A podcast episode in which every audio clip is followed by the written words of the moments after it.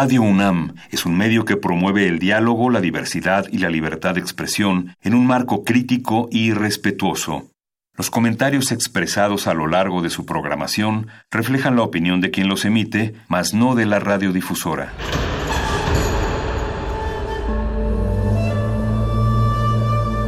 Un templo para la apreciación del ser mediante el sonido. mediante el sonido. Para nosotros. El sol sale durante la noche. Nuestros gritos llevan la mesura del silencio. Y el descontento está lleno de baile y risas. A todo, incluso a nosotros, nos resistimos. La Universidad Ustedes y nosotros somos Resistencia modulada.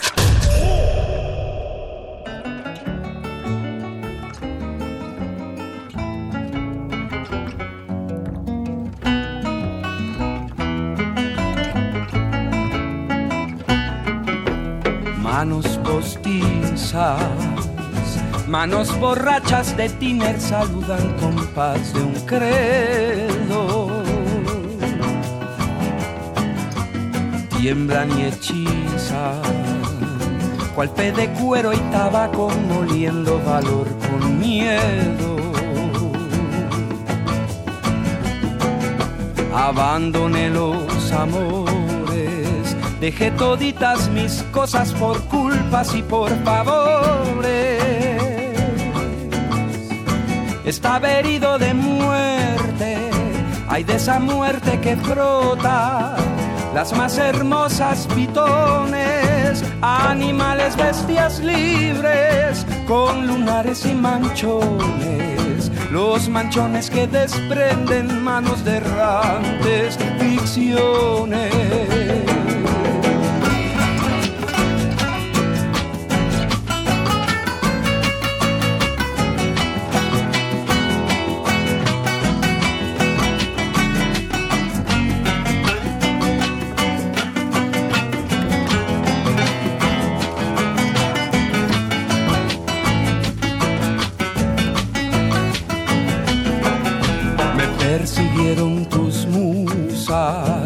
Seis velitas difusas alumbraron mis canciones.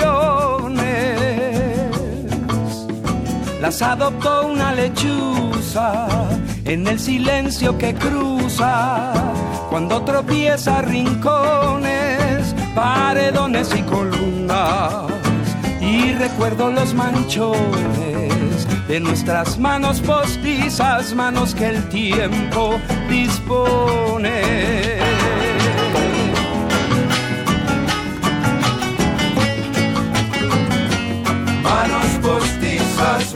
El tiempo dispone. Ay, ya se fue tu juventud y ahora parece que te pisan 20 camiones. Manos postizas, manos de grandes ficciones. Es la cruda realidad y cuando venga Magdalena yo te pido no llores. Manos postizas, manos que el tiempo Vengo cantando pa'l que tiene mucho tiempo. Ay, que no se duermen los laureles, señores. Manos postizas, manos errantes, visiones. Manos postizas, manos que el tiempo dispone.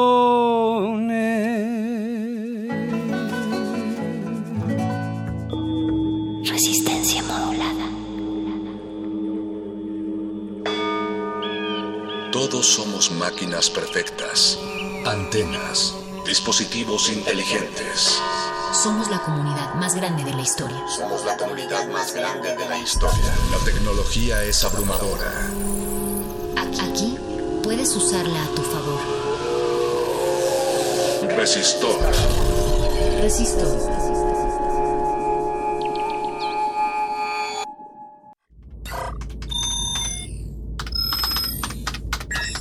Ingresar nombre clave. Resistor. Ingresar código de emisión. R320723012019. Acceso permitido. Inicia secuencia sobre el futuro laboral. ¿Cuáles serán las nuevas áreas laborales en el futuro? El avance tecnológico está marcando la pauta en cuanto a las nuevas profesiones. Existen distintos puntos de vista en torno a este tema, desde la idea de que eventualmente las máquinas puedan realizar el trabajo de los seres humanos hasta el planteamiento de nuevas disciplinas que atiendan a las necesidades de las tecnologías innovadoras. Lo que es definitivo es que se están gestando nuevos campos de estudio en torno a las nuevas capacidades de cómputo y de desarrollo tecnológico. Existen estudios que indican que los trabajos menos especializados, como los que implican esfuerzo físico meramente, serán los primeros en ser sustituidos, entre ellos la manufactura o el trabajo en el campo. Mientras que los trabajos de alta especialización seguirán siendo responsabilidad de los seres humanos.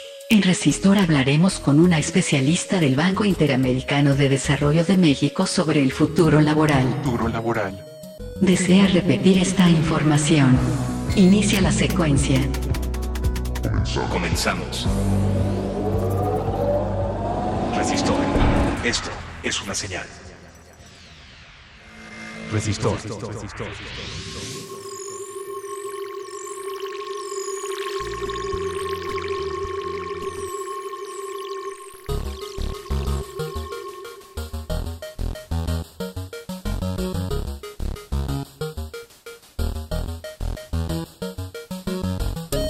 El trabajo es, en primer lugar, un proceso entre el hombre y la naturaleza, un proceso en el que el hombre media, regula y controla su metabolismo con la naturaleza. El hombre se enfrenta a la materia natural misma como un poder natural. Pone en movimiento las fuerzas naturales que pertenecen a su corporeidad, brazos y piernas, cabeza y manos, a fin de apoderarse de los materiales de la naturaleza bajo una forma útil para su propia vida. Al operar por medio de ese movimiento sobre la naturaleza exterior a él y transformarla, transforma a la vez su propia naturaleza. El capital, Karl, Karl Marx. Muy buenas noches, sean ustedes bienvenidos a una emisión más de Resistor, su sección favorita de ciencia y tecnología. Esta noche en la que no hablaremos con un especialista del Banco Interamericano de Desarrollo, pero tendremos un especialista sobre los trabajos del futuro ya que esta es una emisión de nueva cuenta dedicada al trabajo, al futuro laboral o a los trabajos del futuro. Esta, esta noche de jueves, pasaditas las 20 horas, 20 horas con 12 minutos, están ustedes escuchando Resistor dentro de Resistencia Modulada, dentro de Radio UNAM. Estamos transmitiendo en vivo en el 96.1 de frecuencia modulada desde nuestras instalaciones aquí en Adolfo Prieto número 133 en la Colonia del Valle. Yo soy Alberto Candiani y les agradezco que comiencen esta emisión con nosotros. Les invito a interactuar con nosotros. Estamos en redes sociales como arroba Rmodulada y en Facebook como Resistencia Modulada. Asimismo pueden encontrarnos en nuestro canal de YouTube Resistencia Modulada y en nuestra cuenta de Instagram R Modulada. Quizá algún día esta voz ya no sea la de un ser humano, sino la de una máquina que esté haciendo el trabajo de un locutor. Y quizá aquellos que están al otro lado del cristal, el señor Apache Raspi, el señor Eduardo Luis y el señor Agustín Mulia, quizá pronto sean sustituidos por máquinas que hagan su trabajo, no sé si mejor que ellos, pero, pero que hagan su trabajo. Y espero poderme ir con ustedes, queridos amigos, a pachanguear mientras, mientras hay máquinas que hacen lo nuestro. Vamos a escuchar algo de música para iniciar este resistor de una banda americana formada en Boston, Massachusetts en 1986. Son un ícono del rock alternativo de los años 90. Ellos hacen mezcla de, de punk y de rock surf. Seguramente ustedes les conocerán. Uno de sus grandes éxitos, Hey, y la banda es The Pixies. Escucha Resistor.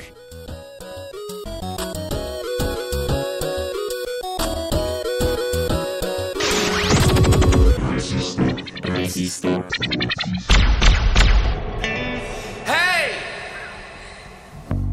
been trying to meet you. Mm. Hey, must be a devil between us, or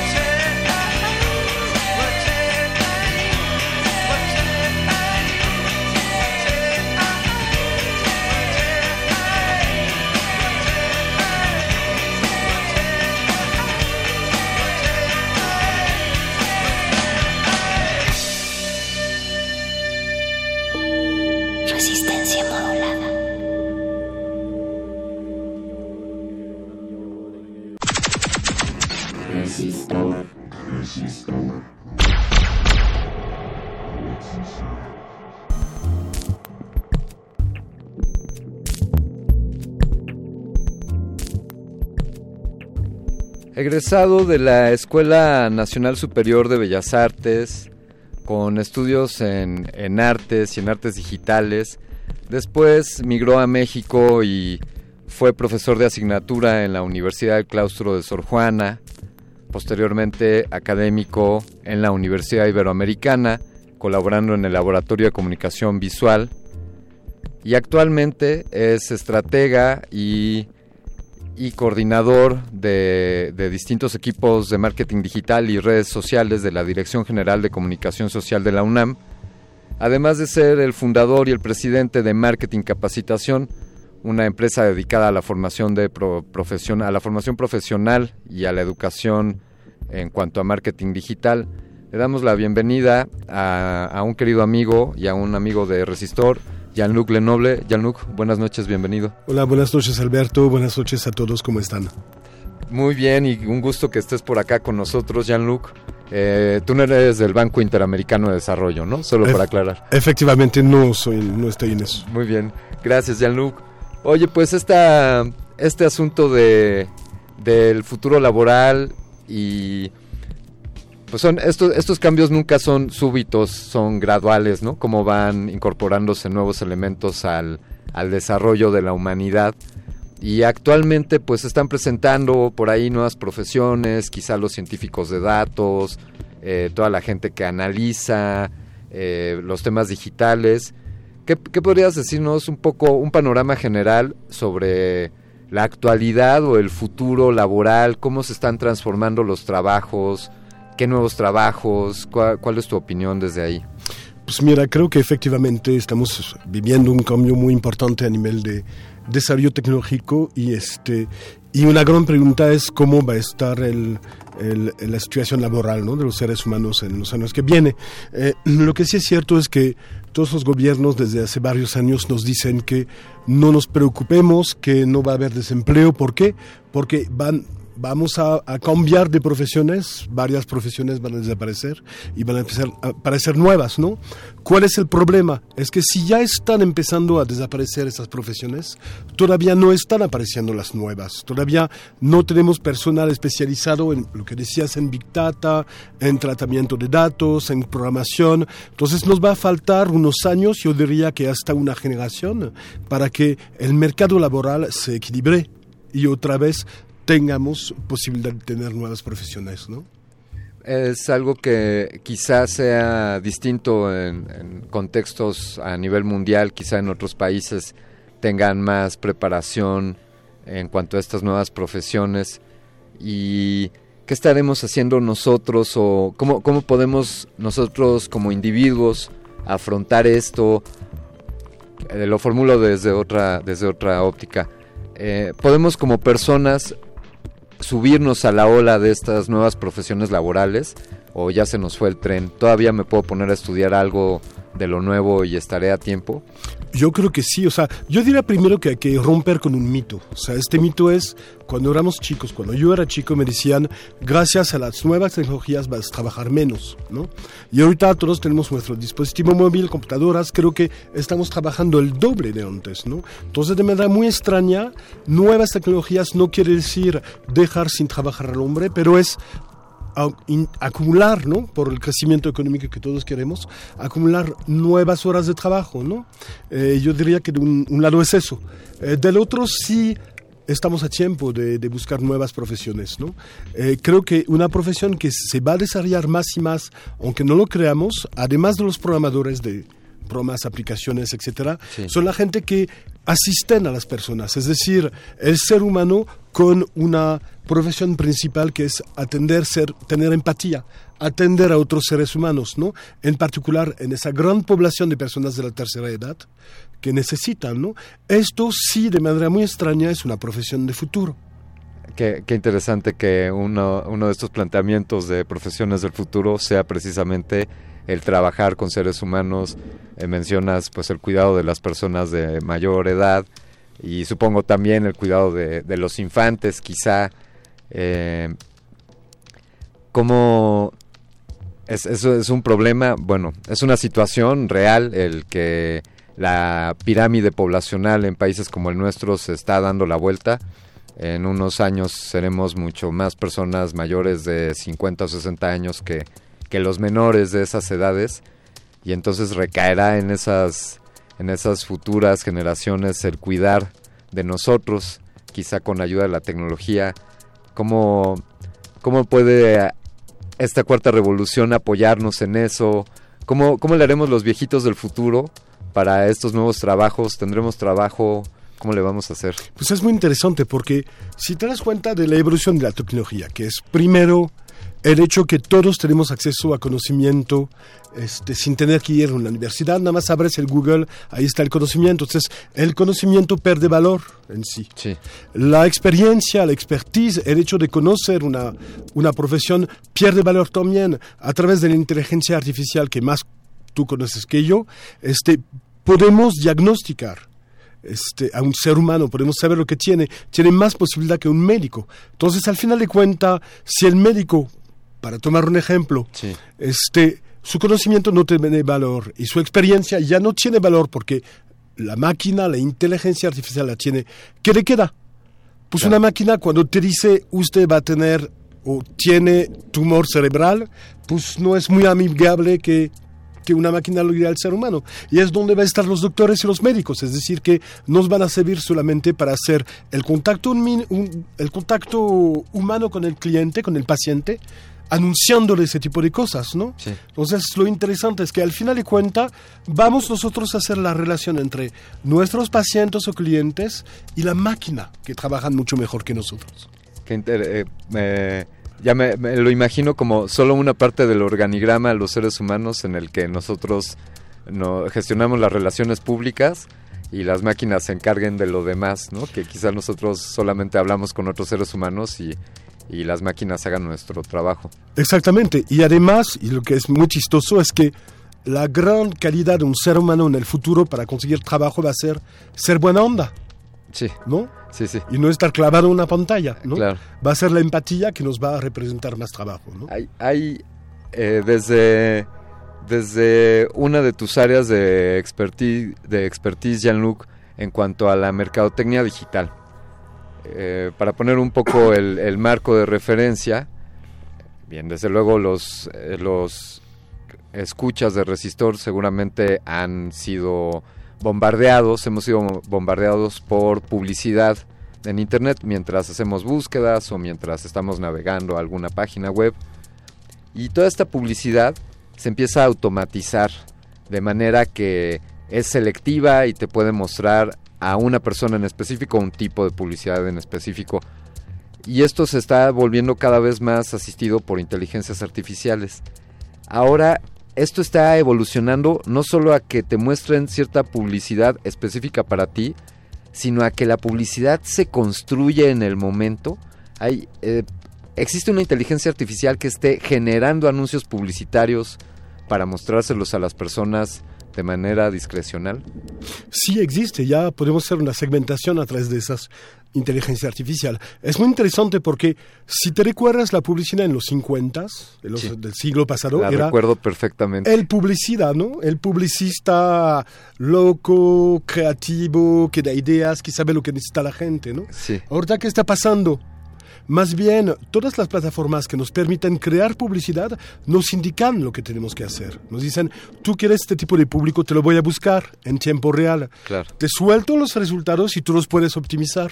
Pero ya no tomamos nosotros la decisión creativa de sacar un anuncio. Más bien, los algoritmos crean esos anuncios y nos indican cuánto pagar, cómo pagar, en qué situaciones para optimizarlos, ¿no? Claro.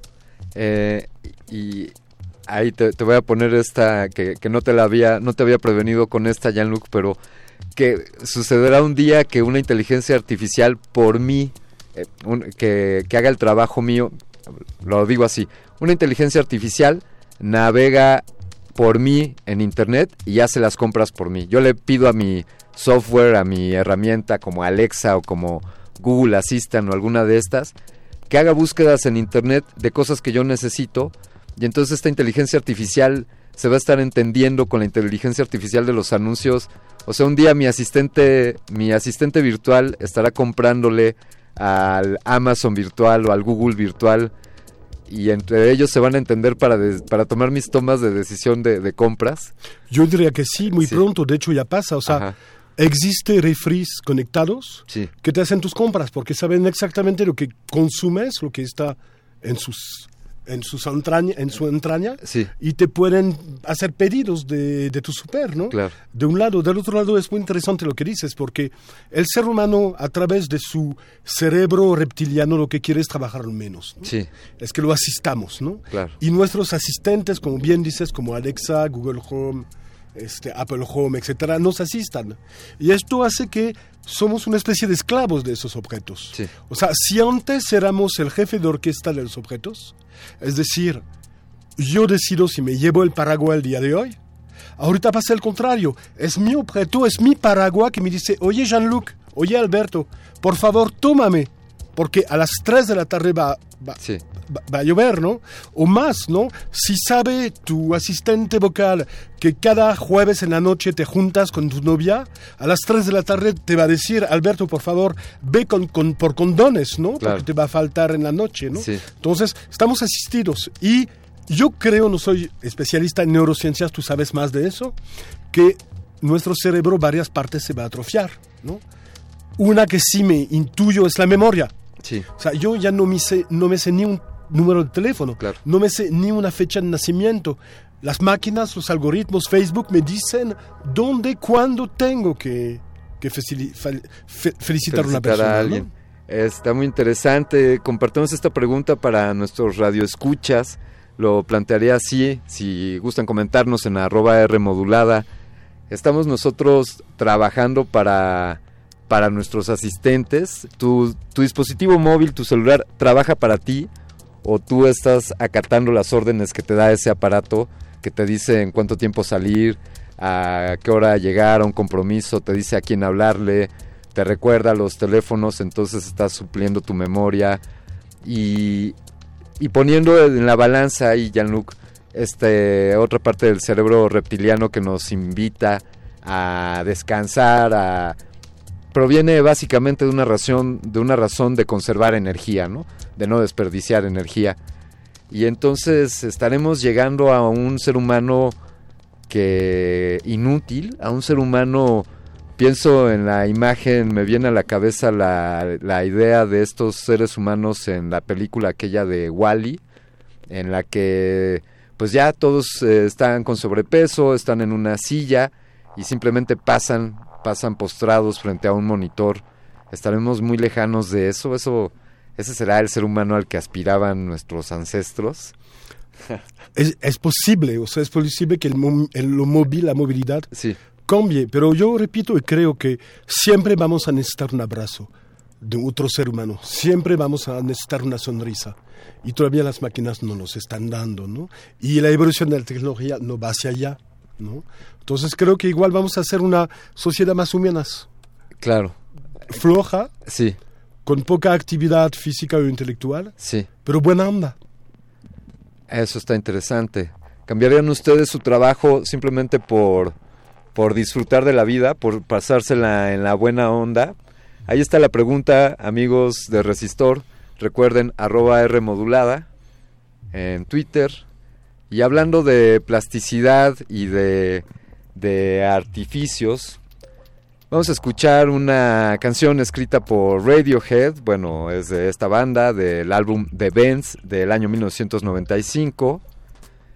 Esta canción fue creada en, en, en United Kingdom, en la Gran Bretaña, y se llama Fake Plastic Trees. Resistor.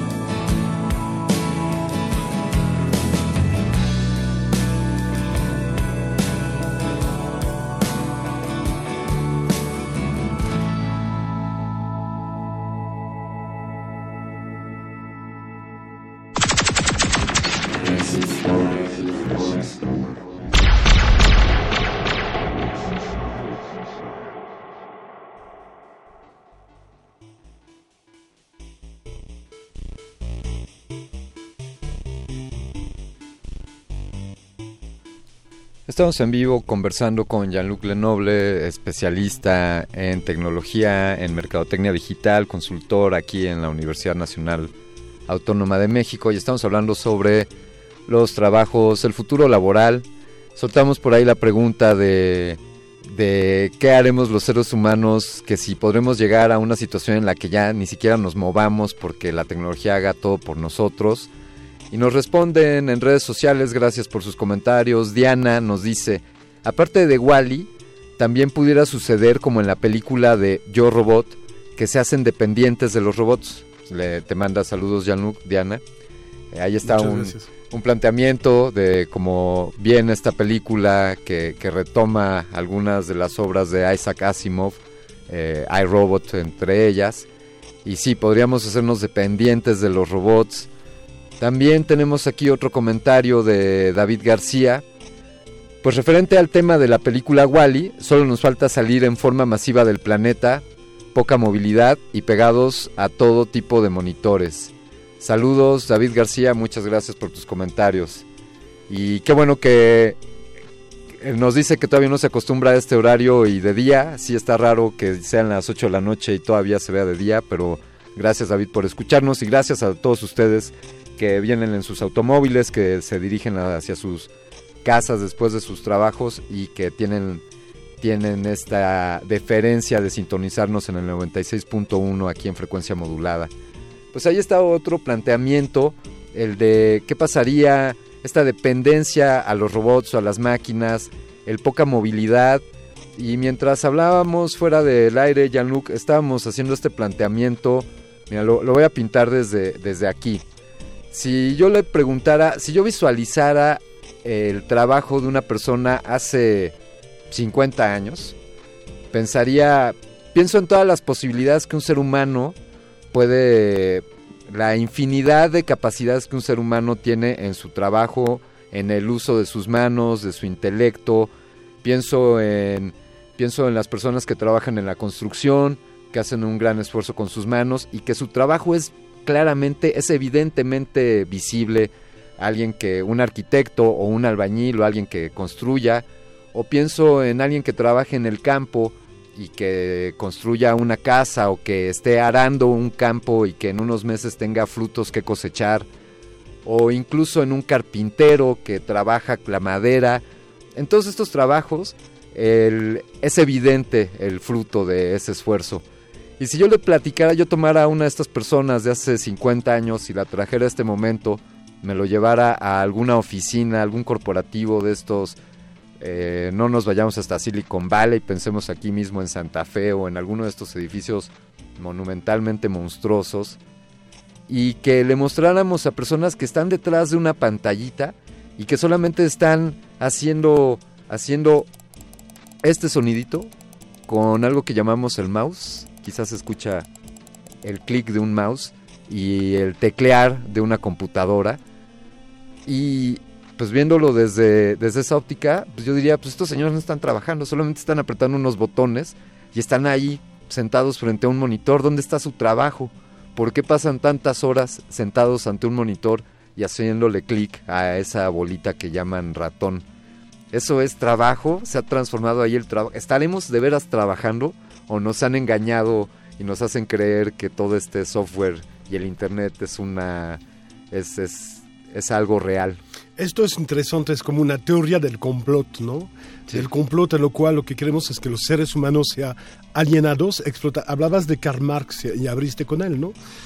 Que es la clase trabajadora, obrera del principio del siglo XX, explotada, alienada y obligada a trabajar para que no hagan la revolución, no hagan otra cosa, ¿no?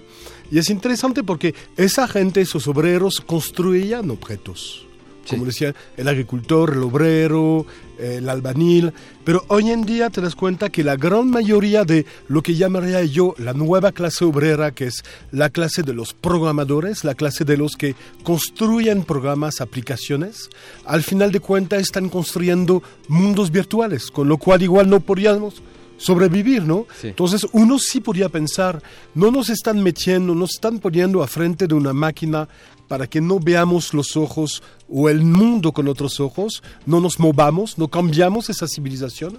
¿Sería un complot? Ese es un gran planteamiento, el que toda esta virtualidad simplemente sea para distraernos de la realidad. ¿Hay una realidad más allá de las pantallas? Me pregunto yo que paso buena parte de mi día detrás de una. Quizá, quizá esa sea la gran trampa de nuestra generación, Jean-Luc. Pues fíjate que hay una, una cosa que vi hace unos días que me que sí me, me sorprendió, no sé si te acuerdas de, estamos hablando de películas de Matrix, Sí. ¿no? Y, me, y sé muy bien que todos hablamos de la nube, ¿no? Claro. Y la nube, todos, cuando yo hablo con amigos de la nube, suben los ojos al cielo, ¿no? La nube, ¿no? Sí, sí. Que es como nuestra vida real, ¿no?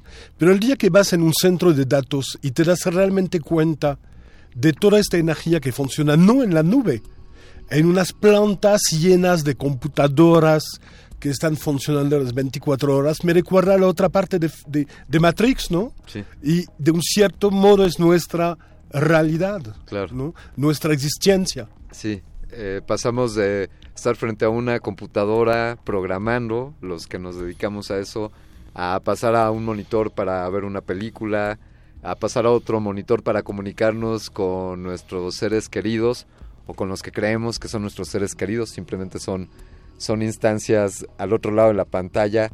Y además algo que, que me fascina aquí, Jean-Luc, es que pues todo este trabajo virtual, entre comillas, pues puede desaparecer con un botón. O sea, todas nuestras cuentas de banco o nuestras cuentas que están en la nube, como decías, nuestros archivos que están ahí al- alojados, podrían desaparecer potencialmente si alguien le da a la tecla suprimir. Claro que sí. Es así de, de efímero y de tan poco tangible. Claro que sí, sí es muy interesante este, eh, esta idea. Sí es interesante de perder el control de la realidad. Sí. Lo que sí decías, hablabas de los años 50. Sí. O sea, aparte del momento en el cual una persona siembra su campo solo sin máquinas, una persona lo hace con la ayuda de máquinas, ¿cuál es la idea? Es que haya un crecimiento económico más, es decir, haya más producción hecha por un ser humano y una gran cantidad de, de, de máquinas, ¿no? La idea, y creo que lo vemos mucho con el cambio climático, lo que pasa en nuestro planeta, realmente necesitamos más crecimiento económico y eso es el motor del desarrollo de la tecnología, ¿no? Te- me viene a la me viene la imagen de la zanahoria eh, de, de la carnada, ¿no? La zanahoria frente al burro y que estamos ahí persiguiendo ambiciosamente esa esa sed de desarrollo, de crecimiento y todo engañados por por esa idea o bueno, no, no sabemos si engañados. ¿Qué opinan ustedes, queridos radioescuchas? Coméntenos en arroba R modulada si toda esta ah, enajenación virtual, digital, es simplemente una trampa para, para tenernos con horas, ah, no, lo, no lo puedo decir, estamos en Radio UNAM, pero para tener, tenernos muchas horas eh, sentados en una, en una oficina. Jean-Luc, yo quería preguntarte que vamos a poner una situación, voy a hacer una, una proyección a un futuro utópico, no distópico, en el cual ningún ser humano tiene necesidad de trabajar. Eh, está resuelto gracias a la cuarta revolución industrial, a la automatización, a las máquinas, a la inteligencia artificial. Está resuelto todo nuestro suministro alimenticio, el cuidado de nuestra salud, eh, nuestras necesidades eh, de acuerdo a Maslow, digamos que están resueltas las primeras, los primeros, los primeros escalones de, esta escala de necesidades.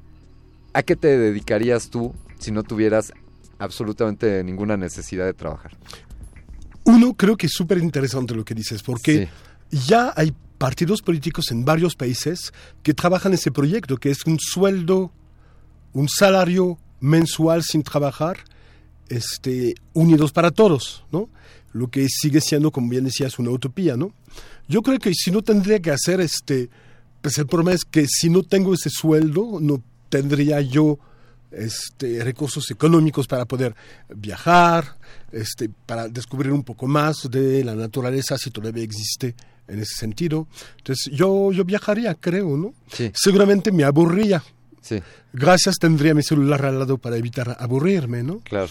Pero seguramente nos aburriríamos. Es que el trabajo es algo muy esencial en el ser humano, creo yo. Claro. O sea, el trabajo al final de cuentas es la justificación de tu propia existencia adentro de una sociedad. Si le quitas al ser humano este trabajo, pasa mucho con gente desempleada, Sí. pierdes valor, pierdes ánimo, pierdes confianza en ti. El trabajo, de un cierto modo, es una especie de, de regalo que le hagamos al mundo y de reconocimiento de cada uno, ¿no? Claro. O sea, entiendes en fiestas, reuniones en que trabajas y lo más chingón es el que sí se luce, ¿no? Con su trabajo. Sí. Sí, sí, eh, estaría muy aburrido solo pasárselo en fiestas y no poder platicar de... de- De manera muy contradictoria, Sí, podría Sí. parecer aburrido. Claro, claro.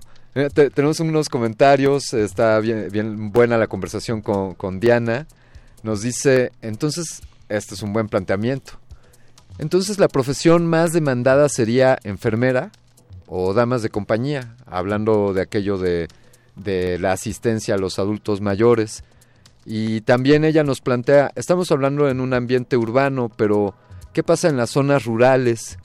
Eh, ¿Tienen esto, en las zonas rurales tendrán ellos estas mismas ópticas? Ahí, ahí sigue existiendo un trabajo real. ¿Qué, opinas ahí, Gianluca? Eh, yo creo que sí, o sea, yo creo que es el desarrollo de la tecnología, más que nada lo, vi- lo vemos Sí, en las ciudades, ¿no? Claro. Los vemos en las urbes, ¿no? sí, En el campo no tanto, lo que podemos ver en el campo es el desarrollo de nuevas tecnologías para sembrar, cosechar, etcétera, ¿no? claro. Este, no lo vemos de manera tan cotidiana, yo diría, depende en qué zona, ¿no? Sí. Obviamente, ¿no? Sí, sí.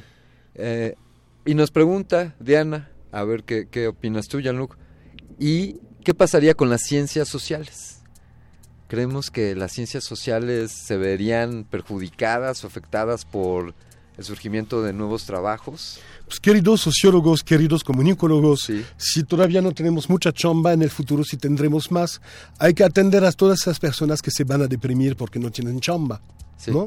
Hay que desarrollar más actividades de entretenimiento para esas personas. Sí. Creo que el futuro va a ser un buen momento para el comunicólogo, el sociólogo, el psicólogo, para atender, como bien dices, Diana, Sí. el ser humano. Ah, algo que me gustaría ah, agregar a tu respuesta, Jean-Luc, para comentar eh, respecto a lo que Diana nos pregunta. Bien, pues también estas nuevas, estos nuevos trabajos permitirían un desarrollo, eh, un mayor desarrollo de este tipo de ciencias como las ciencias sociales, gracias a las herramientas. Hablamos hace unos minutos, Jean-Luc, sobre toda esta inteligencia artificial para aplicada a la mercadotecnia y bueno, desde luego la mercadotecnia y el estudio de la sociedad tienen puntos en común, como conocer la demografía o conocer los comportamientos de los grupos y, y de los individuos. Quizá, quizá también sean herramientas que aporten, que aporten ayuda a estas, a este tipo de ciencias. Claro, pero que también le quiten chamba. Sí. O sea, si hace unos cuantos años, para tener, resolver una pregunta de cuántas personas tiene un iPhone, cuántos tienen Android, por ejemplo, tenemos que hacer un estudio de mercado carísimo, haciendo encuestas. Ahorita te metes en una plataforma como el administrador de anuncios de Facebook y en un minuto sabes cuántas número de población tiene este aparato o el otro aparato. Entonces sí nos facilita, pero también si bien nos facilita la máquina el trabajo, nos hace más rápido, pero perdemos en el camino un montón de, de gente, de, de labores, de profesiones, ¿no? Claro, claro. Eh, qué, qué, buen planteamiento, qué buenos planteamientos hemos hecho aquí. Nos transformaremos los seres humanos por no, no tener trabajo. Eh, ¿Será que sería un experimento interesante ver qué sucede con, con las personas que, que tienen la capacidad de desarrollar cual, cualquier cosa y que no sea cambio de, un intercambio laboral o comercial? Luke, nos habías pedido por ahí una canción y no sé si es la que tú nos habías pedido, pero me encontré una que por ahí en la letra dice no quiero trabajar, ni quiero ir a estudiar, ni me quiero casar. No sé si, si sea esta misma rola, pero creo que te va a gustar. Esperamos que a nuestra audiencia le guste también. Y vamos a tocar esto de los auténticos decadentes. Esta rola se llama La guitarra. Escucha Resistor.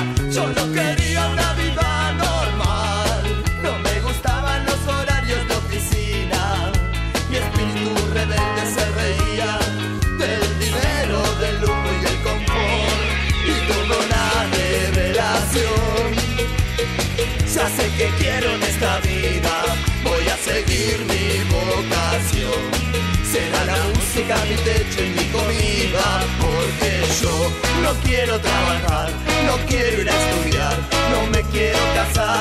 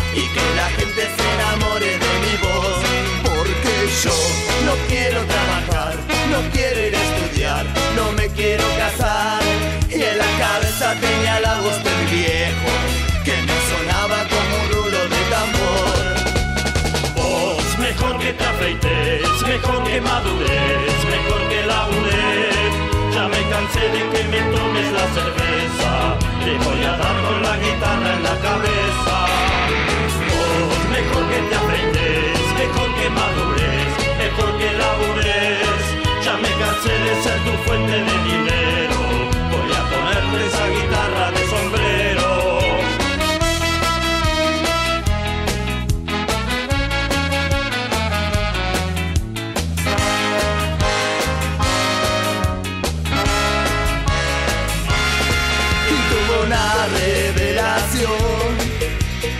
Ya sé que quiero en esta vida, voy a seguir mi vocación. Será la música mi leche y mi comida, porque yo no quiero trabajar, no quiero ir a estudiar, no me quiero casar.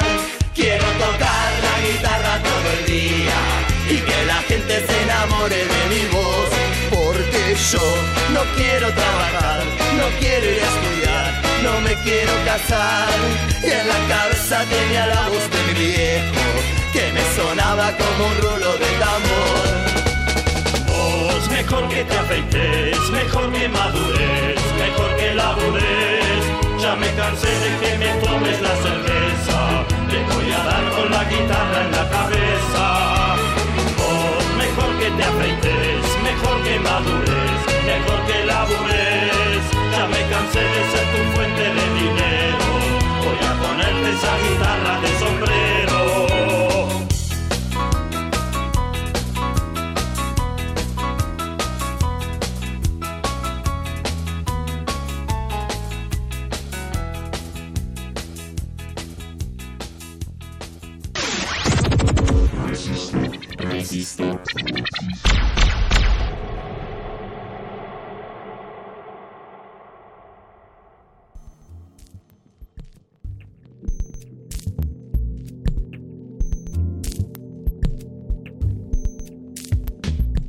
Estimado Jean-Luc, como, como aún tenemos que trabajar, todavía no nos sustituyen, Un último comentario para, para cerrar esta emisión de Resistor. Pues mira, sobre el trabajo que viene lo veremos, o sea, tienes razón, hace 50 años no tenía la menor idea, mis papás no tenía la menor idea del trabajo que iba a hacer hoy, ¿no? Sí. Que es marketing digital, trabajar en redes sociales, ¿no? Entonces todas esas eh, tecnologías avanzan muy rápido. Eh, es muy difícil evaluar y saber realmente qué nos va a pasar.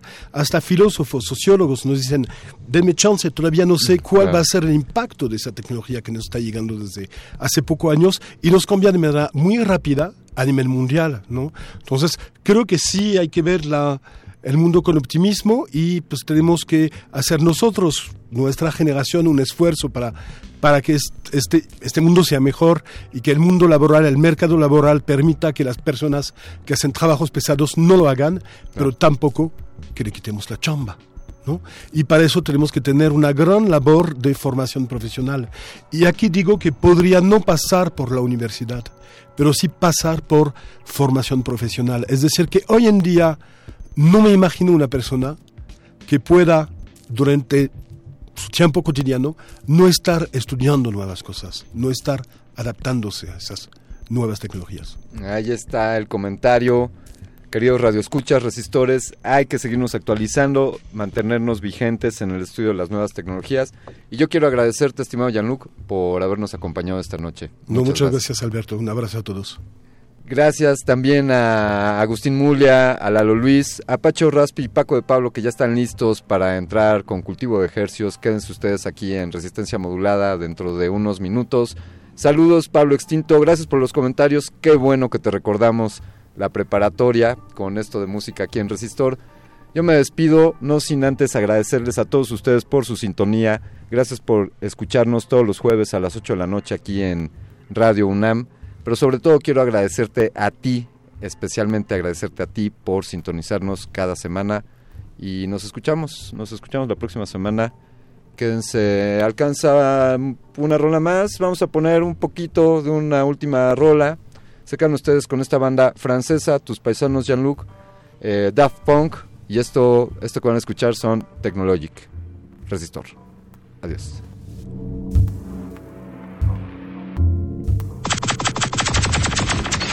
Thank you.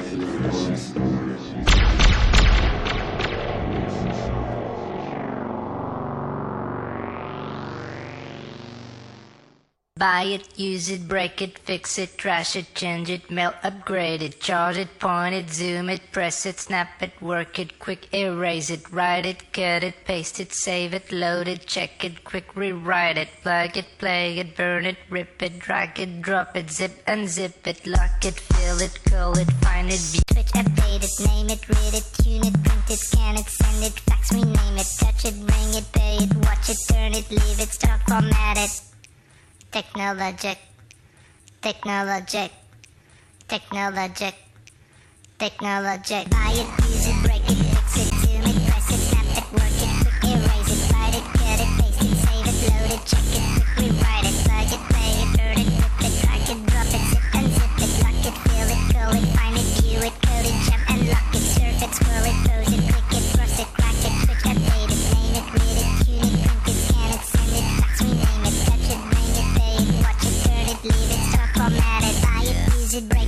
it, fix it, trash it, change it, melt, upgrade it, charge it, point it, zoom it, press it, snap it, work it, quick erase it, write it, cut it, paste it, save it, load it, check it. Última enseñanza del día. Siempre hay que mirar las cosas desde el lado positivo. Si no lo hay, descarga la actualización. Descarga la actualización. 2019.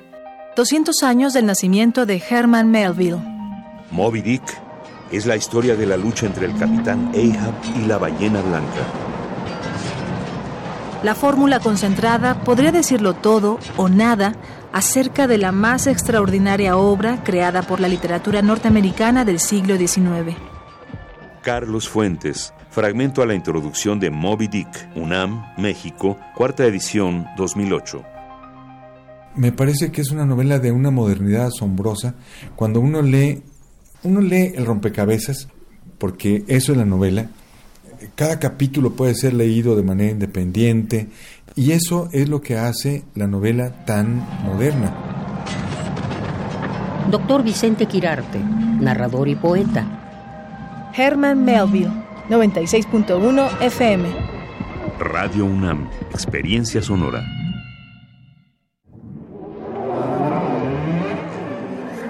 La música, la partitura, la idea y la persona detrás. Escuchemos a los autores en Fa, nuestros compositores en síntesis. Un espacio de entrevistas a jóvenes creadores mexicanos de música académica, todos los jueves a las 11 de la noche. O sintoniza la retransmisión los domingos a las 7 de la tarde. 96.1 de FM. Radio UNAM, Experiencia Sonora.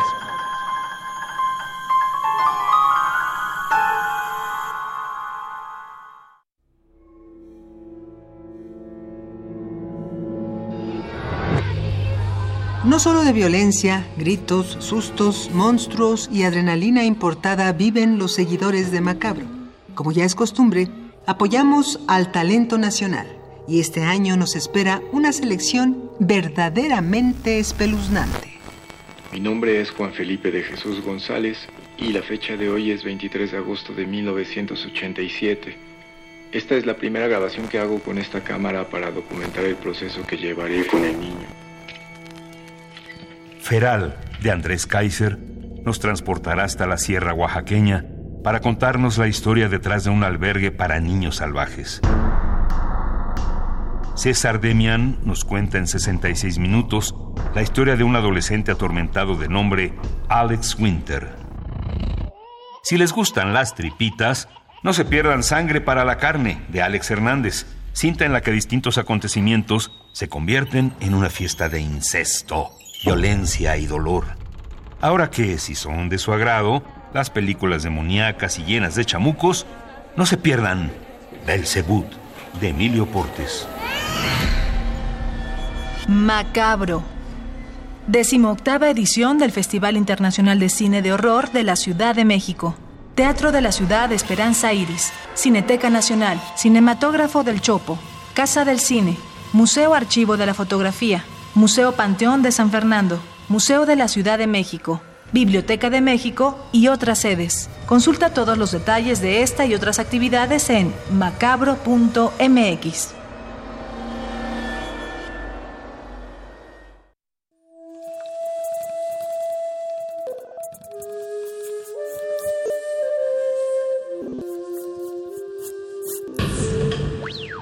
La música emergente es como el silencio. Silencio. Presente a nuestro alrededor. Pero audible solo para quienes tienen disposición de escuchar. Como todos, en este campo de cultivo. Cultivo de ejercios.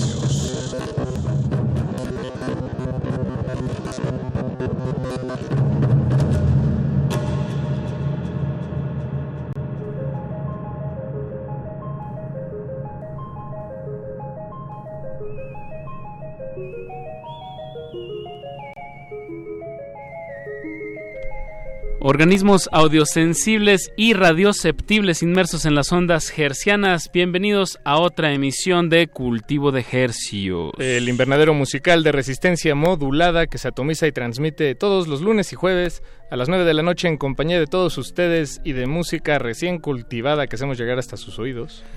Por el 96.1 de FM. XEUN. Radio UNAM, la salvajemente cultural. Transmitiendo al Valle de México a través de esta señal y a todo el mundo a través de nuestro sitio www.resistenciamodulada.com. Muy buenas noches. Buenas noches, noches. Pa Paco de Pablo en el micrófono. Y a Pacho Raspi también en el otro micrófono. Eso. Tenemos otros micrófonos también. Que vamos a abrir porque de eso se trata este espacio de hacerles llegar eh, sonoridades nuevas aquí de la ciudad que están sucediendo en la Ciudad de México y que van a suceder este fin de semana con eventos, con toquines y vamos a tener boletos. ¿De qué más se trata este espacio, Paco? Pues de, compre- de comprender tal vez un poco más sobre la, la existencia misma Ah, a través del sonido. Charlas de- normales con... Exactamente, y de con- charlas normales con gente normal. Exactamente. Porque aquí solo charlamos con humanos. Exacto, entre Ojalá humanos. algún día otros, otra especie se deje. Pues hoy es agosto 22 a las 21 horas con 6 minutos y el tiempo no se detiene. Quiero agradecer a Eduardo Luis Hernández Hernández que está en la producción de este programa, al señor Agustín Mulia que está en la operación, operación técnica y Alba y Alba Martínez en continuidad. Y eso es, gracias a ellos llegamos hasta ustedes. Esta noche pues vamos a empezar con con un regalito, Paco. Bien. Vamos Varios, a, ¿no? Vamos, ¿O solo vamos a hacer varios, vamos a hacer varios, pero ya de una vez, vámonos. Ah, Estamos haciendo un enlace telefónico con Luis Eduardo López, vocalista y miembro de la banda Baltasar de Guadalajara. Eh, Luis, Eduardo, ¿estás por ahí? Hola, ¿cómo estamos? ¿Cómo andas? ¿Qué onda, Luis? ¿Qué onda? Qué gusto escuchar los chatos. Eso, eso. Es- están allá aquí en la Ciudad de México, ¿no? Vi algo en, en- en su Facebook. Ya llegamos, llegamos ayer y llegamos ayer en la mañana y hemos estado como Órale. dando unos meses por ahí dando la vuelta. Ujú. Entonces, este, pues contentos de estar en la ciudad y y listos para tocar por acá. ¿Hace cuánto que no tocaban por acá? Ya mencionamos que ustedes son de Guadalajara, pero ¿hace cuánto que no tocan en la Ciudad de México? Estuvimos el año pasado en el Pepsi Center.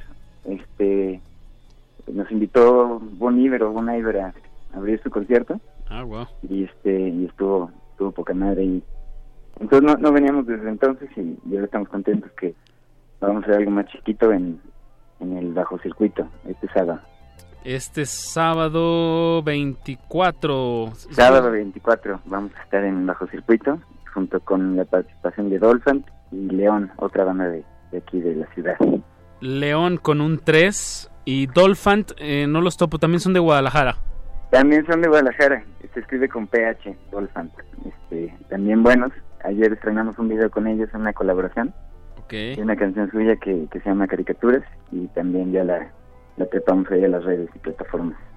Bien, Sonidos Emergentes se llama el evento, Baltasar Dolphant y León el 24 de agosto en el Bajo Circuito que se encuentra en Bajo Puente sin número eh, en la colonia Condesa, ahí donde empieza la calle de Juan Escutia. de Juan Escutia. Y Constituyente. ¿Qué están preparando para este, este es. show del sábado, Luis Eduardo? Pues tenemos muchas ganas, este, vamos a cerrar el ciclo de, de nuestro primer disco que lo compartimos en 3 EPs. Este es como la última presentación que tenemos en México con, con ese disco. Este, después ya nos vamos a encerrar y, y ahora sí al estudio a, a crear este, a terminarlo el siguiente material. Entonces pues este, estamos como contentos de, de cerrar este ciclo y vamos a presentar un par de, de nuevas rolas que se vienen para el próximo disco. Vamos a hacer una colaboración con Dolphin de esta canción que, Que andan que- estrenando. que, que, que colaboramos y que echamos juntos, entonces este pues va a estar muy emotivo, ¿no?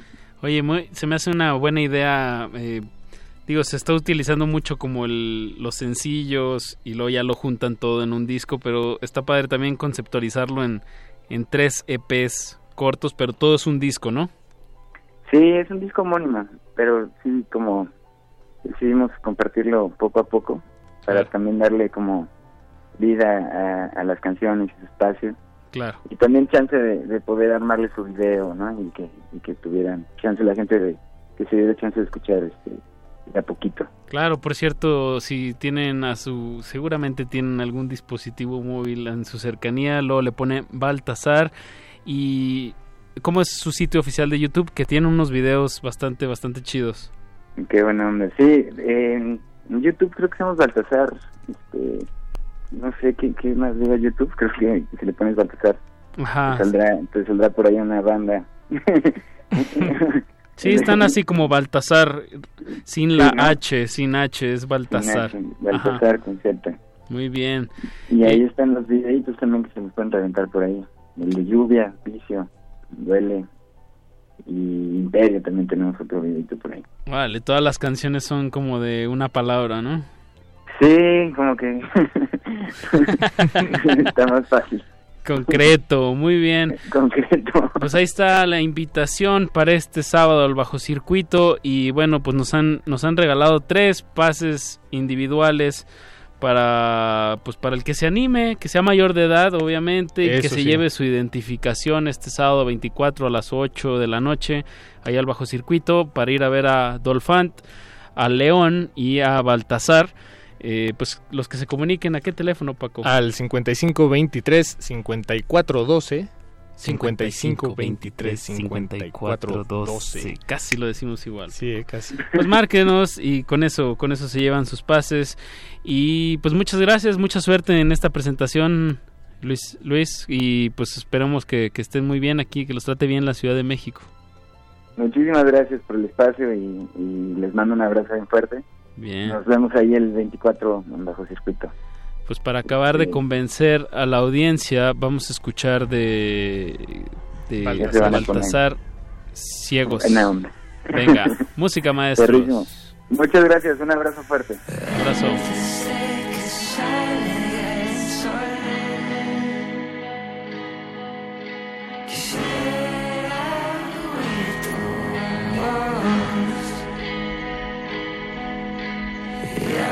Antes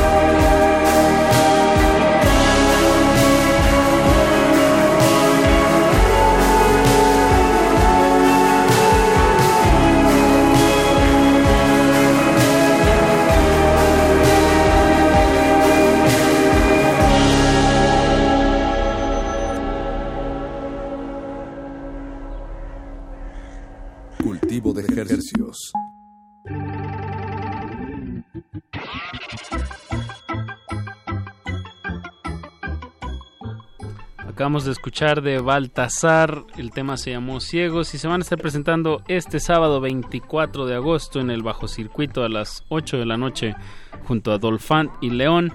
Si quieren asistir a este evento, solamente tienen que marcar al 5524 5523 23. 5523 5412. Eso, Eso. Apache, bien, Gracias, bien. gracias. Aproveche porque pues es una bandota y la tenemos aquí en la Ciudad de México. Desde Guadalajara. Desde Guadalajara, entonces, y como ya escucharon, es, es música de calidad. Eh, de- estuvieron en un festival normal, por cierto, creo que ya no lo mencionamos en la Ah, charla, sí, hace pero estuvieron años. hace creo que dos años estuvieron ahí, o tres, no sé. Puede que pero tres. sí, pues es Sí. una es una banda muy muy buena. Bien. Anímese, 5523 5412, tenemos tres pases sencillos y hasta donde sabemos todavía no se van. Ya están sonando. Ahí están los sonando, teléfonos. muy bien. Muy bien. Eso. Bien, pues ahora sí a lo que nos truje Chencha, Paquito. ¿De qué es este espacio, como bien lo dijimos en el primer bloque? Conversaciones normales. Con gente normal. ¿Sabes quién es una gente normal? ¿Quién es Edgar un Mondragón. agente normal? ¿Cómo estás, Edgar? Todo bien, Bienvenido. ¿Ustedes ¿Cómo están? Gracias por la invitación. No, gracias a ti, Gracias Edgar. a ti, Edgar. Hace, ya, ya, ya te debíamos esta visita, la verdad. Sí, tenía mucho que... O sea, Tenía ya me han invitado varias veces, siempre con gusto y ya ¿Cuándo los fue la extrañaba. última? ¿Como unos, hace unos dos años? Menos? Como dos años que vine a hacer un pequeño set aquí. muy Ah, sí pequeñito. tocaste, ¿verdad? Ajá. Wow, sí, sí, cómo, cómo vuela el ¿Cómo tiempo. vuela el tiempo? Tempus Fugit, decían. pues bienvenido, Edgar. Sacaste material nuevo en mayo y por eso pues, ya teníamos ese pendiente. finales de mayo y claro que te teníamos, te teníamos en la mira pero se nos cruzaron las vacaciones de verano Perdón, a todos, Edgar, a todos. No, te- no se preocupen, pero aquí el material creo, creo sigue vigente. Ah, Entonces, sí, ahí está. Eso es lo bonito. La no, no- música no tenemos buena prisa no aquí, caduca. afortunadamente. Exacto. Exacto. Sin prisas, sin prisas, tranquilos. pues sacaste Nova como dices Paco a finales de mayo eh, un EP de seis temas ¿cuántos minutos son? Son, es un poquito más de media hora. Son Ok. seis tracks, eh, un poquito más de media hora. Es como la cuarta placa o EP que saco ya publicando bajo mi Como nombre Mondragón. completo. Ya, o sea, est- est- estuve este periodo que estábamos tocando como banda y que nada más se pide. O sea, era un- un relajo, la verdad, pero bueno. Tocábamos como banda y nada más usábamos Mondragón.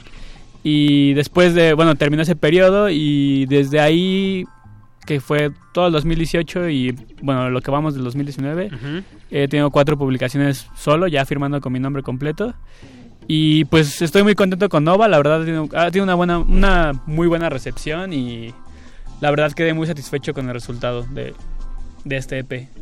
¿Cuándo, cuándo tienes ubicado el momento en el que empezó a, a, digamos, a derramarse Nova de, de tu de, de tu mente? Sí, de, hecho, o, sea, Nova fue un proyecto que, o sea, lo empecé a trabajar en el 2016, ¿no? Que justo en ese momento estábamos grabando el disco con la banda, yo todavía no tenía ni idea de si iba a estar solo o no iba a estar solo, todo era muy, muy incierto en esos momentos y tuve un viaje, eh, fui a visitar a mi hermano, mi hermano vive en Vancouver. Entonces fui a visitarlo y él es un synth junkie, o sea, le encantan los sintetizadores y compra sintetizadores y hace muchas cosas como sintetizadores vintage, cosas así muy raras. Y ¿Él es tu bueno, hermano mayor? Mi hermano es el hermano de en medio, tengo una hermana mayor que si me están escuchando por ahí los mando saludos a Daniela y a Humberto. Saluditos Hasta Vancouver. hasta Vancouver y aquí en en Tláhuac. Sa- Saludos hasta Tláhuac también. Hace rato no voy. Y este, y bueno, lo, lo fui a visitar y tenía este equipo ahí que yo la verdad antes pues casi siempre utilizo plugins, mucho era Ableton, ¿no? No, no, no acostumbraba a utilizar como más Equipo análogo, ¿no? Por Ajá. así decirlo. Y pues tenía e- este equipo ahí y yo estuve un mes ahí, estuve un mes con él, pues visitándolo, estuve da- dando el rol. Y ¿Fuiste en diciembre, Vancouver? no, fui en verano. Fui en Ok. verano, fue julio, que hace un calor así muy pesadón, que es muy extremo, ¿no? Que bueno, tampoco el frío es muy pesado en Vancouver, pero estaba bien. Entonces estuve ahí ese mes y eh, estuve como experimentando un poco jugando con este, con este, este equipo análogo y salieron ahí varias ideas que la verdad no, no tenía ni idea de qué iba a pasar con ellas. Ujú. Entonces me las traje y las empecé a trabajar, las, de hecho las empezamos a tocar con la banda y como que no cuajaron. Luego yo las empecé a tocar en vivo, esas ideas ahí como... Entonces fue un proceso de paralelo, ¿no? O sea, todo el proceso del disco de la banda, después ya cuando empecé a tocar solo y empecé a publicar material, otro material nuevo, todo este material siempre estuvo ahí al lado, ¿no? Entonces empezó, lo toqué muchas veces en vivo Y cada vez que lo tocaba en vivo le encontraba cosas, lo fui modificando, modificando, hasta que un día dije, bueno, ya creo que es hora de sentarme, hay algo aquí, que porque la gente reaccionaba bien en vivo, ¿no? Me gustaba mucho cómo cuando tocaba esas, esas, esas canciones la gente tenía una reacción diferente, ¿no? Entonces eh, me senté, le empecé a dar forma y fue cuando ya salió eso. Me tardé tres años en, en que quedara, paralelo a otras cosas que estaba haciendo. ¿no? Ahorita, Edgar, mencionaste dos cosas que, que nomás quiero puntualizar que me llamaron la atención. Una es cómo, cómo, los, cómo el instrumento a veces eh, saca cosas de ti, ¿no? O sea, hay, hay como una...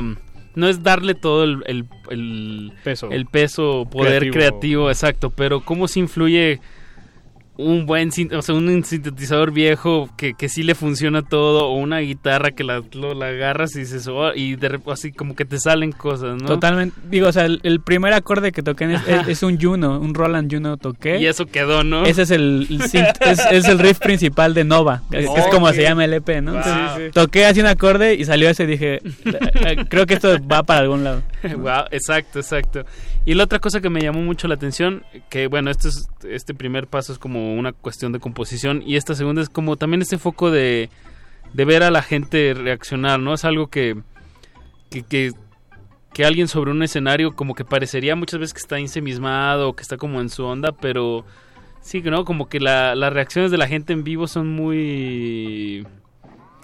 Pues es algo que, que te va guiando también, ¿no? Así Exacto. como una composición, digamos. Sí, no, y de hecho, este mismo acorde que es la, el- como el- la frase principal de Nova, que es la rola que le da eh, nombre al EP y que es la final del, del EP, siempre que la tocaba en vivo, alguien ese, ese, ese acorde alguien gritaba como ¡Woo!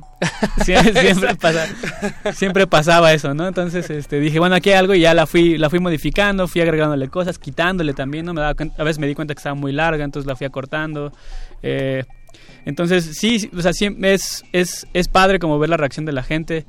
Y de hecho, ya cuando salió el disco publicado y todo eso, mucha gente muy cercana me decía como, esa rola ya es vieja, ¿no? O sea, Ujú, ya digo, pues que ya la he tocado muchas veces, ¿no? Pero eh, es- tiene ese ganchito ahí que, que siempre me gustó y que la gente reaccionó muy bien a él. Pues, pues más adelante vamos a estar oyendo este tema de Nova, pero vamos a empezar como empieza el disco, como tú lo pensaste que se cuente este EP. Vamos a empezar con Menguante eh, de este EP Nova de Edgar Mondragón, presente aquí en, en la cabina de Radio UNAM. Pues vámonos con musiquita, súbanle, súbanle, súbanle, que esto se va a poner rico suave. Cultivo de ejercicios.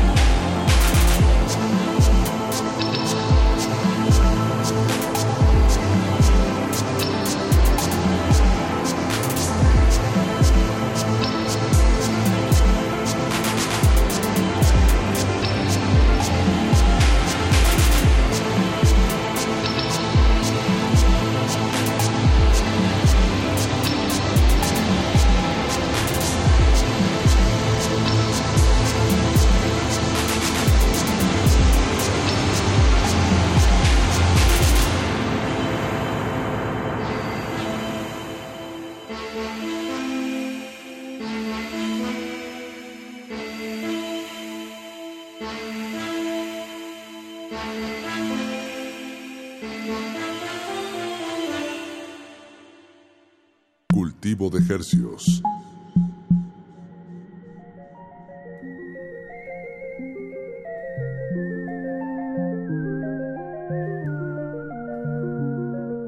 Eso que acabamos de escuchar fue Menguante de Edgar Mondragón, que voy a pasar lista. Edgar Mondragón.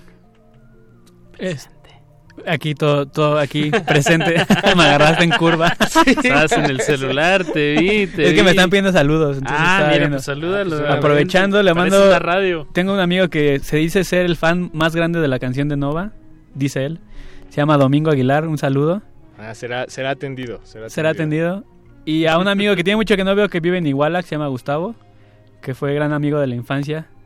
Y este. También será atendido. Será atendido.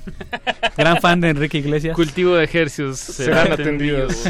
gran fan de Enrique Iglesias. Era un gran fan de Enrique Iglesias. Ah, bien. ¿Cuál, cuál será su favorita? La de... Tenía un disco que le gustaba mucho, recuerdo, que se llama El Seven.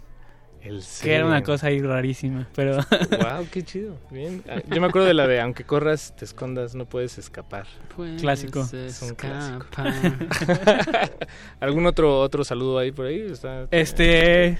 Hasta el momento son esos dos. Estaban muy dos insistentes. Tenía como 30 mensajes de WhatsApp y eran ellos dos.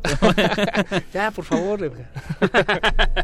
Mándanos saludos por Radio UNAM. Para eso está la radio, para mandar saludos, para ganarse boletos, para enterarse de toquines. Digo, todo eso también sucede en otros, en otros medios de comunicación, pero no de esta bellísima manera como es la, la radio. Ah, te estoy de acuerdo, Apache, estoy de acuerdo.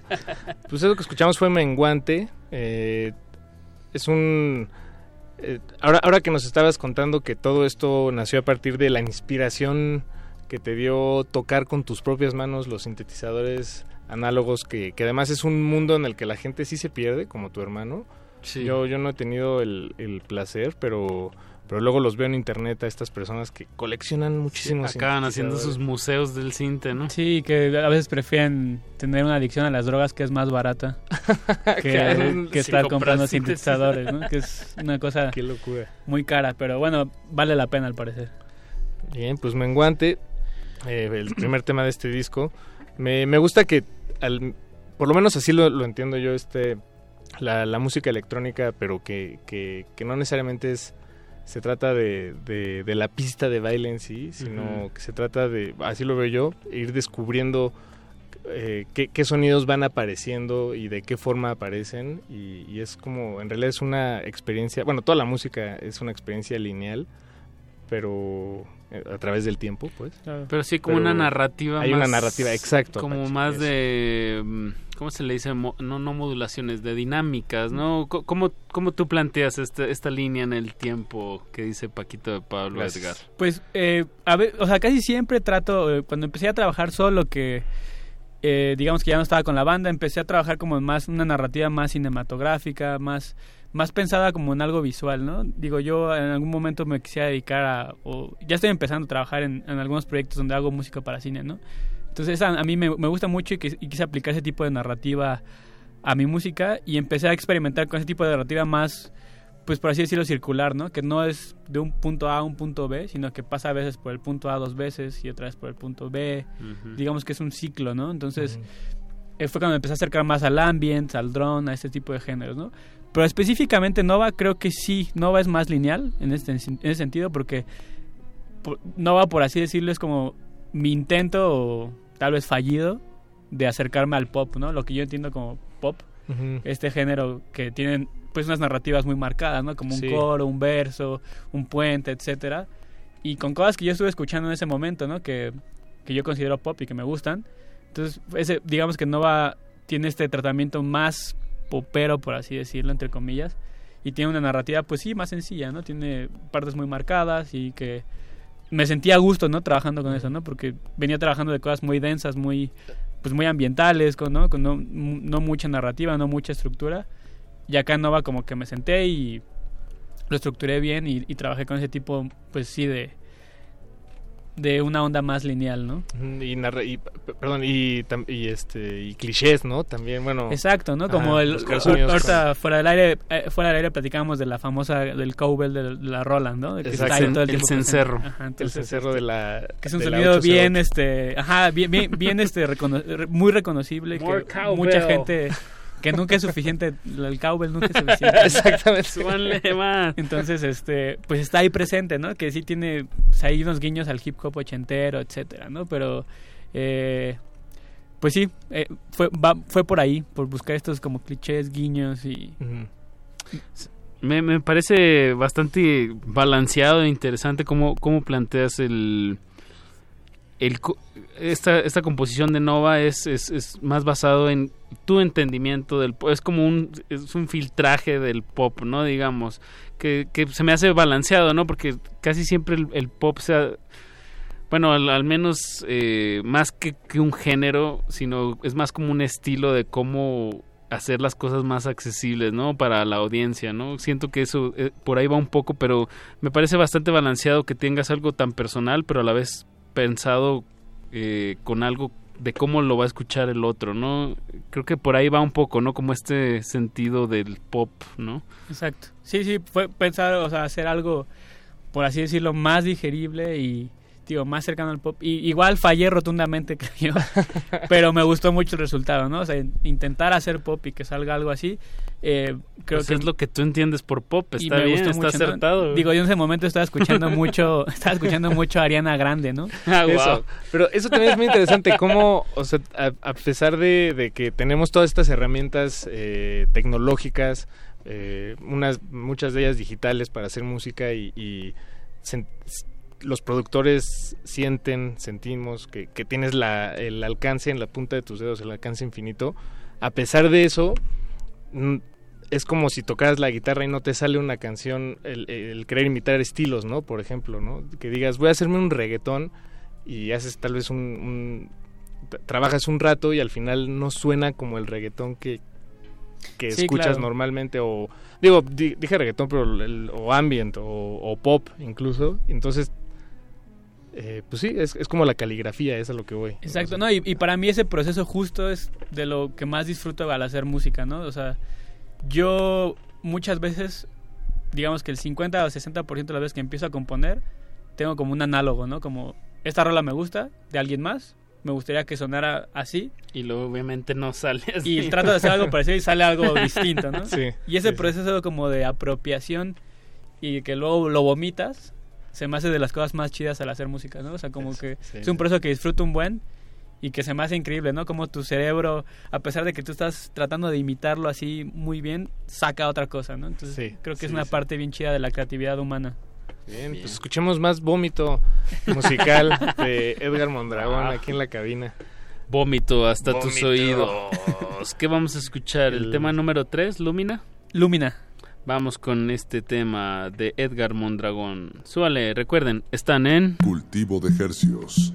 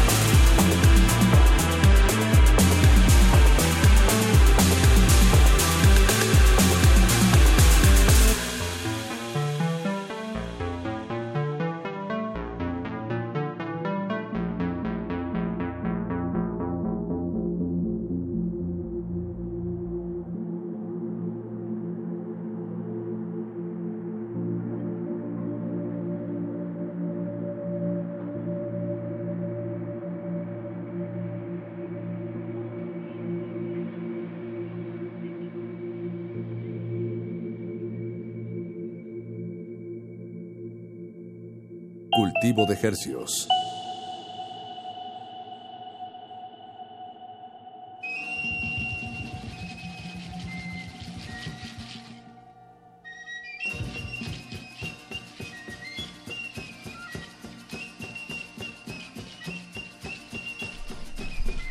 Lo que escuchamos fue una composición de Edgar Mondragón llamada Lumina, que se publicó este año en el mes de mayo 2019. Corría a finales de mayo del 2019 y el señor Edgar Mondragón decide publicar su disco Nova, seis temas, y es- este es el segundo que escuchamos. Porque ya estuvo suave después de tres años. de Tres ahí. años. Es el tiempo que más has invertido en una, digamos, en un, pues sí, en un producto creativo Sí. que emana de ti. Definitivamente, creo que fue el que más, el que más se estuvo cocinando ahí, porque yo también a la hora de componer suelo ser este muy desesperado, muy ansioso y como que compongo y trato de publicar muy seguido, o sea, casi inmediatamente, ¿no? Pero más bien estas ideas como que Las dejaste las macerar. dejé, las fui, también las, o sea, también las intenté como, por ejemplo, las intenté sacar con la banda, por ejemplo, y como que no cojaron, entonces Mm. dije, bueno, ¿qué hago con esto, con esto? Entonces, sí fue ahí un proceso de, de se estaban marinando, por así decirlo, Sí, ¿no? sí. Por mucho tiempo. Y, y también tocándolas, en- bueno, o sea, de otra manera, pero también tocándolas, probándolas en vivo, viendo Sí, las sí, sí. reacciones, todo ese proceso de tres años. ¿No llegó en algún punto que te empezabas a desesperar así como de que ya tengo que sacar algo? Sí, claro. Sí, o sea, me desesperaba de que yo sentía que eran muy buenas ideas y que no encontraba la manera de encauzarlas, ¿no? Como que Mm. de repente decía como, híjole, no sé por dónde darle esto porque sí sonaba medio pop, muy synth ahí, como synths ochenteros. Y dije, no sé, como que no es el momento, me, no sé, me desesperé un poco en algunos momentos, pero decidí ser paciente y creo que cuando decidí ya sentarme a estructurarlas fue cuando quedaron mejor. Bien, ¿no? Y tres años, eh, pues supongo que hubo muchos eh, borrones y volver a empezar, ¿no? De alguna manera, Sí, ¿no? Reestructuraciones. Sí, digamos que la primera vez que las toqué en vivo a como están ahorita Es otra eso cosa. es totalmente distinto. Ujú. Qué bueno, ¿no? ahora sí que es una carrera musical, no carreritas, ¿no? Exacto. Eso es como algo que te diría, que te dice un buen maestro de música en la primaria, ¿no? Exacto. Para motivarte. es que en esta época, Paco, tan hipermoderna que quieren todo así, ya así masticadito en la boca y... Peladito y de las la boca. Como si fueran palomitas hacer canciones, ¿verdad? Sí, es difícil, ¿no? A, ve- a veces, digo, por ejemplo, Nova, lo saqué en mayo y de repente como que ya siento que está viejo y han pasado dos meses, ¿no? Tres meses. No, pero es que tú las llevas escuchando tres años. Exacto. Entonces, pero bueno, ahí este ahí en las plataformas en las que está se ve que hay como una escucha constante, la gente los está escuchando y, y pues está chido que luego te llegan comentarios de gente de todos lados, ¿no? Como no sé, de Alemania, de lugares que tú no pensabas que tu música iba a estar escuchando y como comentarte de, hey, esto está bien chido, escuché esto, me acordé de, no sé, de mi ex novia o como que cada quien le da unas interpretaciones bien distintas y eso también lo disfruto un buen, ¿no? Como enten- eh, ver qué la gente siente al escuchar esto, ¿no? Claro. son cosas- cada quien, le- como también tiene, no sé si la ventaja o desventaja de ser instrumental todo. Claro. La gente le da una interpretación súper distinta a cada quien. Ese, ese es otro como falso error del que platicabas de, de tu interpretación del pop, ¿no? O sea, Exacto. es como dejarlo tan tan subjetivo o, o tan ¿cómo es lo contrario? abstracto. Tan abstracto que, que- que dejas a la imaginación, pero sí es muy sugerente en, en estructura o en intención, digamos, desde el creador. Y se, se siente un trabajo de verdad de... Yo no sabía que te habías tardado tres años en hacerlo y, y, y ahora agarra como más como que me invita más a ponerle más atención y Sí, sí, sí. eso está padre. Fue un proceso ahí donde también me clavé mucho. Digamos que sí está esta estructura ahí pop muy marcada, ¿no? Verso, coro, puente. Pero también a la hora de, hacer el diseño sonoro, como hay muchas grabaciones de campo donde sí me clavé mucho, ¿no? Como en ir a grabarlas, o sea, fui, fui las grabé, eh, cómo procesarlas, en qué momento entran, en qué momento sube el volumen, en qué momento baja. Hubo un, trabajo que también me, me tardé mucho en hacer el diseño sonoro alrededor de la música, ¿no? Porque yo me gusta muchísimo siempre incluir este tipo de, de grabaciones de campo, ¿no? De ir a grabar una calle, del sonido de la calle, el- eh, de, de algún lugar específico, ¿no? Eh, siempre eso me ha gustado mucho y trato de incluirlo siempre en mis canciones. y justo en Nova fue como, creo que fue el equilibrio para que hizo que me quedara muy satisfecho, ¿no? Porque tiene esto que me gusta mucho y esto que traté de experimentar y ahí se unió y quedó algo pues que, que quedé muy satisfecho. Ajá, que embonó, hizo Exacto, sentido. Exacto. Este, Edgar, nos decías que hay un par de individuos más sumados a la. Sí, a la to- están llegando los saludos todavía. Estoy muy feliz porque eh, mi familia me está escuchando desde, Eso. Bien. desde la colonia Presidentes. Felicidades. Mi tío Luis, mi tía ¿Dónde Vicky. está Colonia Presidente? Está acá por Mixcuac subiendo. Por Mixcuac, ok. Ajá, y, y mi primo Oscar están escuchándome. Entonces, muchos saludos. Tiene un rato que no los veo. Pronto iré a visitarlos. Ahí en la comida de los domingos. Y hay un amigo de Houston que nos está escuchando, Josh. Nos está escuchando desde allá. Entonces está internacional esto. Bien, súbele Josh. que escuchen. Que escuchen nuestras voces hasta los United States of America. Vamos a escuchar otra canción de, del Nova. Ahora sí vamos a escuchar el, el tema que lleva, que le da nombre a, a este EP. Y se me hace curioso que la hayas dejado hasta el final. Eh, ¿Por qué tomaste esta? Normalmente la canción que lleva el nombre del EP la pones, o es la primera o es la segunda, Es ¿no? lo que nos han hecho creer. Es lo que nos han hecho creer. No, justo fue porque tenía tanto esta vibra de que iba a ser la primera, porque es la que da el nombre a la rola, que fue el primer acorde que toqué, que es la rola que siempre que la toca alguien dice, ¡uh! Entonces dije, creo que es un buen cierre. Es un buen cierre y dije, bueno, va, vamos a dejarlo. Para mí, me gusta mucho esa canción. Entonces dije, vamos a dejarla para el final. A ver qué tal. Me intriga el sonido de ese primer acorde. Este, o Pues- sea, que, que como tienes una imagen eh, concreta cuando lo. Sí, sí, sí. escuchas? Llegué. o sea, En casa de tu hermana. Prendí el Roland Juno. Toqué, era un acorde en mi menor. Y así, un color morado en tu. en tu- Justo, y justo por eso es el color de la portada, porque va por ahí, ¿no? Como tiene esa tonalidad ahí medio rosilla, medio morada. Mm, El mi menor sí me suena un poco sí tienes razón. Entonces le di ese y salió. Y, justo mi hermano como que lo había estado usando y tenía un preset ahí, tenía como un delay pequeño, entonces como que rebotó chido. Y dije, eso está bien chido. y ahí quedó. Venga, pues súbanle, esto es Nova de, de Edgar Mondragón. Están escuchando atentamente. Cultivo de ejercicios.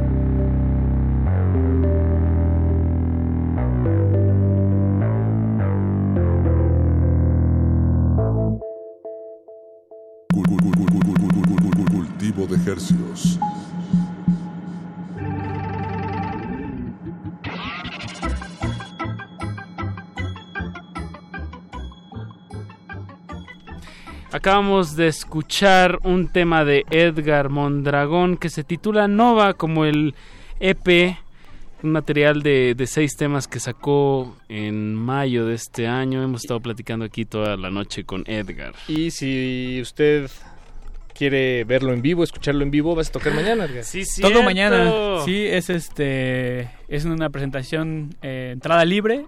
Es en el Centro de Cultura Digital, ahí en la Estela de Luz. En la suavicrema. En la suavicrema. Qué Es, suave. es ahí, entras a la suavicrema y hay, hay un... y van a encontrar una sonoridad a cargo de Edgar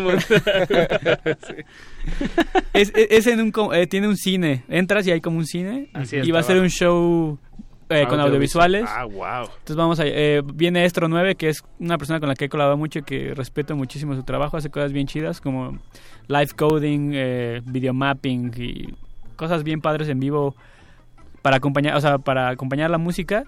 Y vamos a estar ahí a las 8 de la noche. En Va a estar punto. entrada libre. De 8 a 9. De 8 a más o menos. 9. ¿Tú solo? No, Yo con los bueno, visuales pero digo, de- Sí, sí, sí. Este, sí, voy solo. música Sí, solo. voy- vamos, eh, está, está bien chido porque eh, vamos a presentar, voy a presentar música que nueva, o sea, que no, que no ha salido, que es este un nuevo EP que voy a sacar en octubre.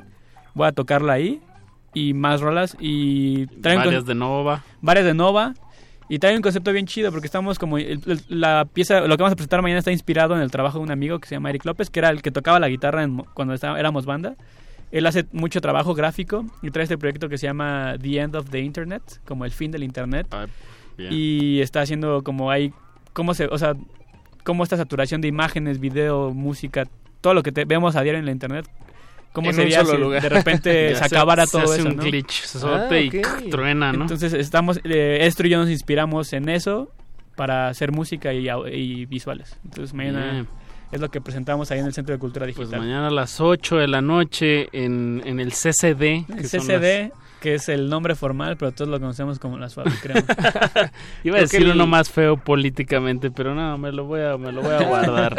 Me lo Creo voy a guardar. El, metro más cercano es Chapultepec. Eh, sales de. Chapultepec, línea rosa, y ya está ahí enfrentito. No hay, no hay pierde, es un... Pues sí, una estructura amarilla. muy Sí, grande. sí, lo van a ver abajo en el cine. Por fa- pues vayan, mañana es gratis a las 8 de la noche. Igual lleguen unos 15 minutitos antes.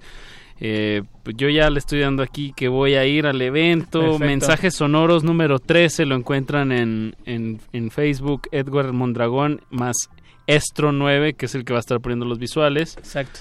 Y pues ahí está, ahí está. Ahí está, y y dice sí. que va a llover, ¿eh? Entonces para que se vayan con su paragüitas. Si váyanse con Exacto. tiempo, hay cosas también. Pues es padre caminar por ahí. Hay heladitos muy ricos ahí enfrente. Y acaba temprano, acaba a las 9, entonces después puede haber Se un post-plan, ¿no? Ándale, ya Somos- está. Todos somos humanos, entonces podemos comunicarnos. El evento ya lo compartimos en nuestro Twitter, arroba R modulada. Y pues dense ahí una vuelta para que tengan todos los detalles. Evento para todas las edades, para toda la familia. Pues ya nos, se nos está acabando el tiempo y me gustaría cerrar este esta entrevista, Edgar, con, con algún... Te, te pedimos que nos hicieras alguna recomendación musical, algo que hayas estado escuchando reciente que, que quisieras compartir con nuestra audiencia. Pues ahorita sí, ando, ando bien clavado con un disco de, eh, de Mabe Frati, que es una compositora guatemalteca que ya está viviendo aquí en México Enorme. y que tiene un disco increíble para mí hasta el momento creo que es el disco del año y está teniendo mucha repercusión, está tocando mucho en vivo, lo hace muy bien en vivo y esta rola para mí es muy muy chida. Creo que la voy a poner en mi boda. ¡Wow! Es una gran gran rola, entonces ahí se la recomiendo, chequenla, Mabe Frati. No, vale la pena el disco muchísimo. Y el, la, la Se canción llama- se llama Todo lo que querías saber. Todo lo que quería saber. Y el disco se llama Pies sobre la Tierra. Pies ¿no? sobre la Tierra. Pies sobre la Es Tierra. una belleza de Sí, de verdad, eh, se lo recomendamos mucho. Ya ha venido aquí Mave a, a la cabina. Mave Frati, Pies sobre la Tierra. Y el tema se llama Todo, lo que, querías saber. Con eso nos despedimos de estos micrófonos. Su servidor Apache o Raspi. Su servidor Paco de Pablo. Muchas gracias, Edgar. Muchas gracias por la invitación, amigos. Aquí Nos vemos pronto. escuchamos. Mañana nos vemos ahí en el CCD. Nos vemos mañana. A las Gracias. 8 de la noche. Quédense en sintonía porque después de esto viene Aguas Negras. Aguas. Va a estar loco. Resistencia Aguas. Se pone loca. Aguas puercas. Cultivo de hercios.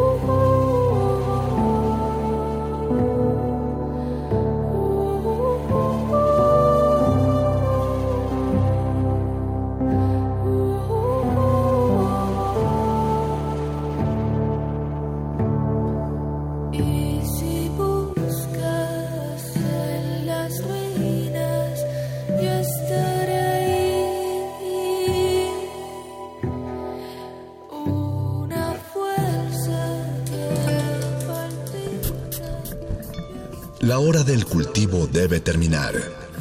Así, el sonido podrá florecer.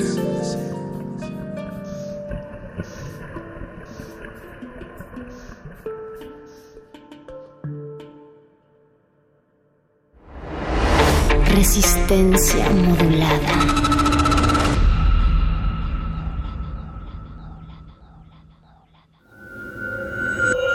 Escuchas 96.1 de FM. XEUN. Comenta en vivo nuestra programación. Facebook Radio UNAM. Twitter arroba Radio UNAM. Radio UNAM. Experiencia sonora. Antiguo grimorio reza un ritual que debe realizarse la primera hora del último día hábil de la semana. El invocador habrá de colocarse ante su aparato receptor y marcará en el 96 seguido del punto y el 1. Si se hace adecuadamente, el cielo debería sonar así.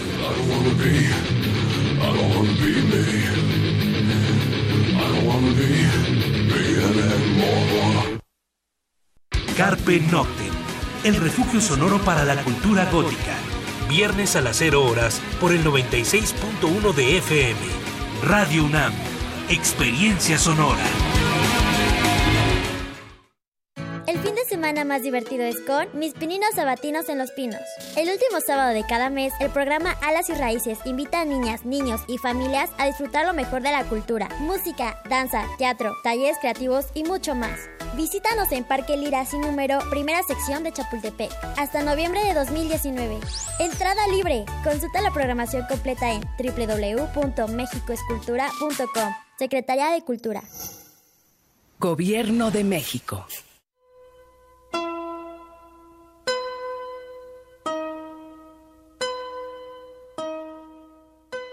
El gringuerío de San Francisco no me cae del todo bien. Son una gente muy sosa y todos tienen cara de bizcochos crudos, sobre todo las viejas. Frida Kahlo.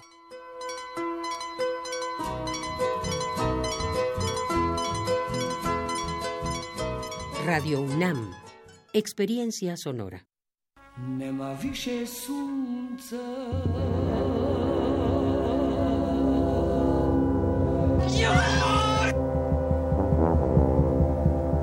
¿Te acuerdas?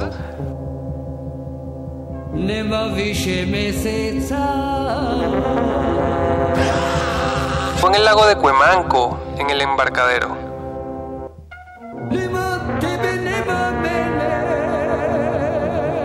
Ahí me hice yo de estos pinches brazotes.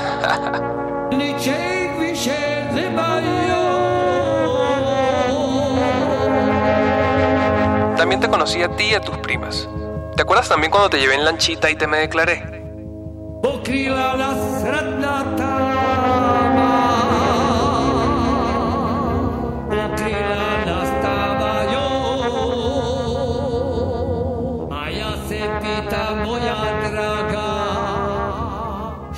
Biti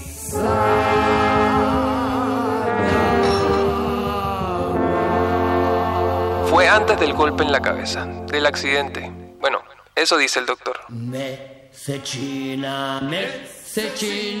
Joj, joj, joj Sunce sija, sunce sija, joj, joj, joj,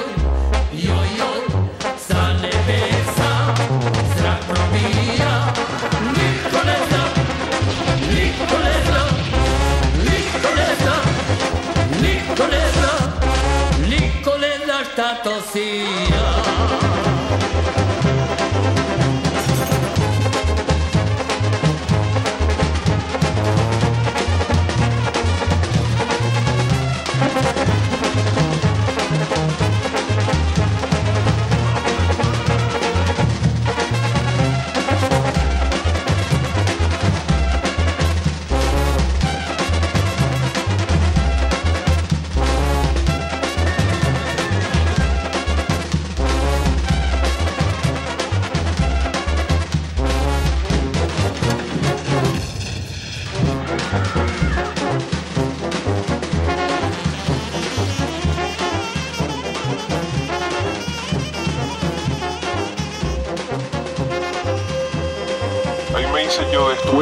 Antes del golpe en la cabeza, del accidente. También te conocí Bueno, a ti Eso dice el doctor.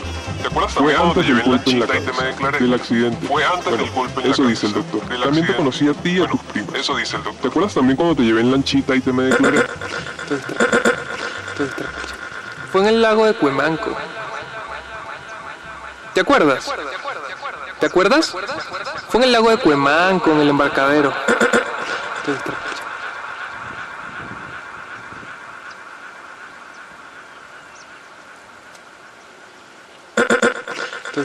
Fue en el lago de Cuemanco. Fue en el lago de Cuemanco, en el embarcadero. Fue en el lago de Cuemanco, en el embarcadero. Ahí me hice yo de estos pinches brazotes.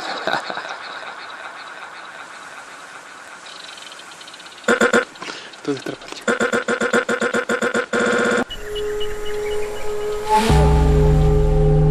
Existen flores en medio de los pantanos. Ecosistemas entre los charcos. La basura de unos es el tesoro de otros. La realidad es una máscara. Y cada una de sus verdades, una historia. Aguas negras. Ensuciamos porque la renovación está en limpiar.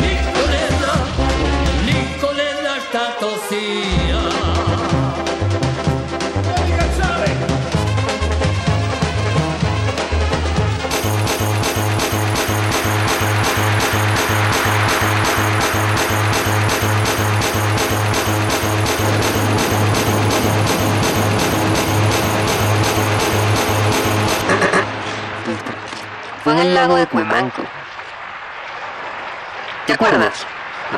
¿Te acuerdas? Fue en el lago de Cuemanco, en el embarcadero. Ahí me... Fue en el lago de Cuemanco, en el embarcadero. Ahí me hice yo de estos pinches brazotes. También te conocí ahí... También te conocí a ti y a tus primos. ¿Te, te acuerdas también? ¿Te acuerdas también cuando te llevé en lanchita y te me declaré?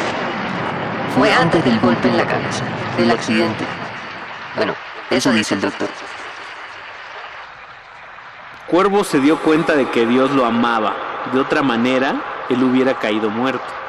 Así que eso estaba probado. Cuervo se tendió, maravillado, en su propio pulso. Y se dio cuenta de que Dios dijo cuervo. El hecho de que existiera era su revelación. Pero, ¿qué amaba las piedras y dijo piedra? Ellas también parecían existir. ¿Y qué dijo a ese extraño silencio después de que un clamor de pezuñas se extinguiera? ¿Y qué amaba al plomo chorreando de esos cuervos atados, embalsamados? ¿Y qué dijo al silencio del plomo? Cuervo se dio cuenta de que había Dios. Cuervo se dio cuenta de que había dos Dios. Uno de ellos era más grande que el otro, amaba a sus enemigos y poseía todas las armas. ok.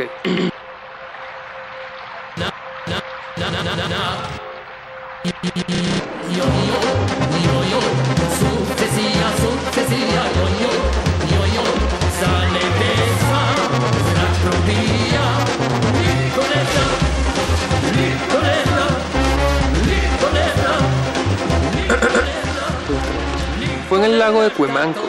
Fue en el lago de Cuemanco.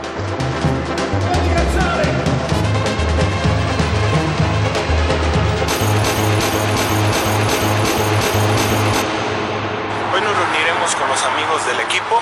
Vamos a entrenar en Cuemanco, en la pista de canotaje. Vamos a apoyar a Marco también, que es último entrenamiento rumbo a Uruguay. Vamos para allá, vamos a entrenar un rato con él. Allá nos vemos. Venga, venga, ánimo. Chile. Aguas negras.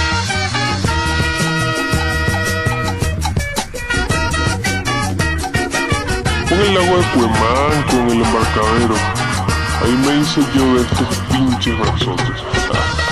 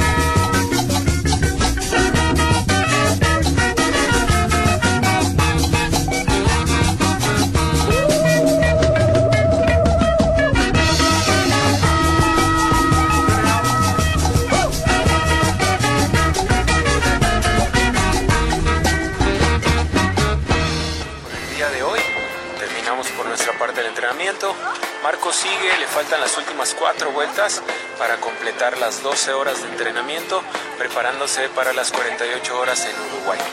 Así que por hoy fue todo, nos despedimos. Lo que vieron fue parte del grupo, parte del equipo que por lo regular entrena con nosotros o entrenamos juntos. Y bueno, despido, acuérdense. Cuervo se dio cuenta de que Dios lo amaba. De otra manera, él hubiera caído muerto. Así que eso estaba probado. Cuervo se tendió, maravillado, en su propio pulso. Y se dio cuenta de que Dios dijo Cuervo. El hecho de que existiera era su revelación. Pero, ¿qué amaba las piedras y dijo piedra? Ellas también parecían existir. ¿Y qué dijo a ese extraño silencio después de que un clamor de pezuñas se extinguiera? Embalsamados. ¿Y qué amaba el plomo chorreando de esos cuervos atados? Embalsamados. ¿Y qué dijo al silencio del plomo? Cuervo se dio cuenta de que había Dios.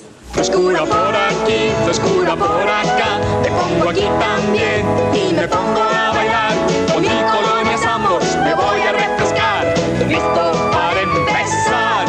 ¡Hey! Agua de colonia Sambors, frescura de cuerpo entero todos los días. Listo para empezar. ¡Hey! Cuervo se dio cuenta de que había dos Dios. Uno de ellos era más grande que el otro, amaba a sus enemigos y poseía todas las armas. Embalsamados. Uno de ellos era más grande que el otro. extraño silencio después de que un clamor de pezuñas se extinguiera. Jorge, muy buenos días. Una lamentable historia se registró durante la madrugada en calles de la colonia Barrio Caltongo de la delegación Xochimilco. Dos jóvenes se encontraban ingiriendo bebidas alcohólicas a bordo de una trajinera en los canales. Lamentablemente cayeron al agua. Uno de ellos perdió la vida de tan solo 17 años. El otro pudo ser rescatado por vecinos de la zona. Llamaron también a las autoridades. Lo atropella una furgoneta. Lo encuentras a la orilla de la carretera y lo entierras. Te sientes mal. Te sientes mal por ti mismo. Pero te sientes peor que tu hija. Pero te sientes peor por tu hija. Porque era su mascota. Y lo quería mucho. Solía canturrearle y lo dejaba dormir en su cama. Escribes un poema sobre ello. Y lo titulas un poema para tu hija. Y trata del perro al que atropella una furgoneta. De cómo te ocupaste de él. Lo llevaste al bosque y lo enterraste hondo, muy hondo. Y el poema sale tan bien que casi te alegras de que hayan atropellado al pobre perro. Si no, no habrías escrito nunca ese poema. Entonces te sientas a escribir un poema sobre la escritura de un poema que trata de la muerte de ese perro, pero mientras escribes oyes a una mujer gritar tu nombre, tu nombre de pila, ambas sílabas, y tu corazón se para. Dejas pasar un rato y vuelves a escribir. Ella grita de nuevo. Te preguntas cómo va a terminar esto. Miedo a ver un coche de la policía acercarse a mi puerta. Miedo a dormirme por la noche. Lamentablemente, este joven perdió la vida. Ahí tuvieron que llegar peritos de la Procuraduría Capitalina para realizar eh, las indagatorias correspondientes y levantar el cuerpo. Por supuesto, Miedo a ver un coche de la policía de acercarse a mi puerta. Más adelante, tengo Miedo a dormirme por la noche. que llegó Miedo la a no dormirme. a la delegación Miedo al pasado resucitando. Miedo al presente echando a volar. Miedo al teléfono que suena en la quietud de la noche. Miedo a las tormentas eléctricas. Miedo a la limpiadora que tiene una mancha en la mejilla. Aguas negras. Company by Raymond Carver. This morning I woke up to rain on the glass and understood that for a long time now I've chosen the corrupt when I had a choice. Or else. Do you go walking to the door and you feel you were there before, but you're not sure? Then you go walking down the street on your knees and you find yourself living discreet. Another day, another place. I hear you, I'll see you without a time. You put some sugar in your tea just to hide the flavor of reality.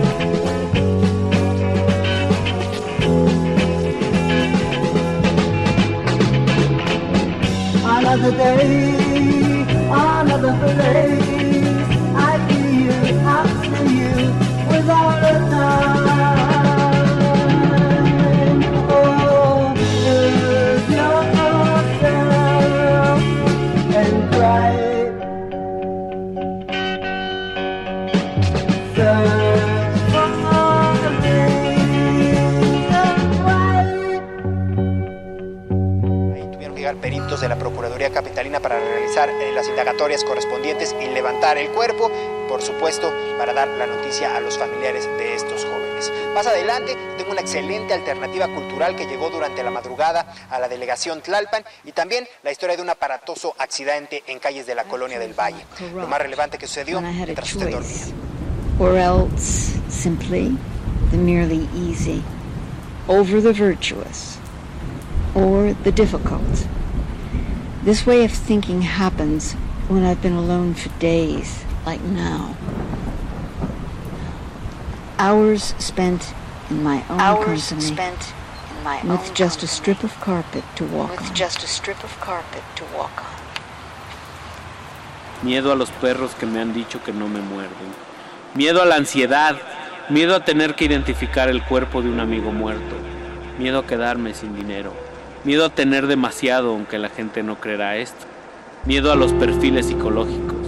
Miedo a llegar tarde y miedo a llegar antes que nadie. Miedo a la letra de mis hijos en los sobres. Miedo a que mueran antes que yo y yo me sienta culpable.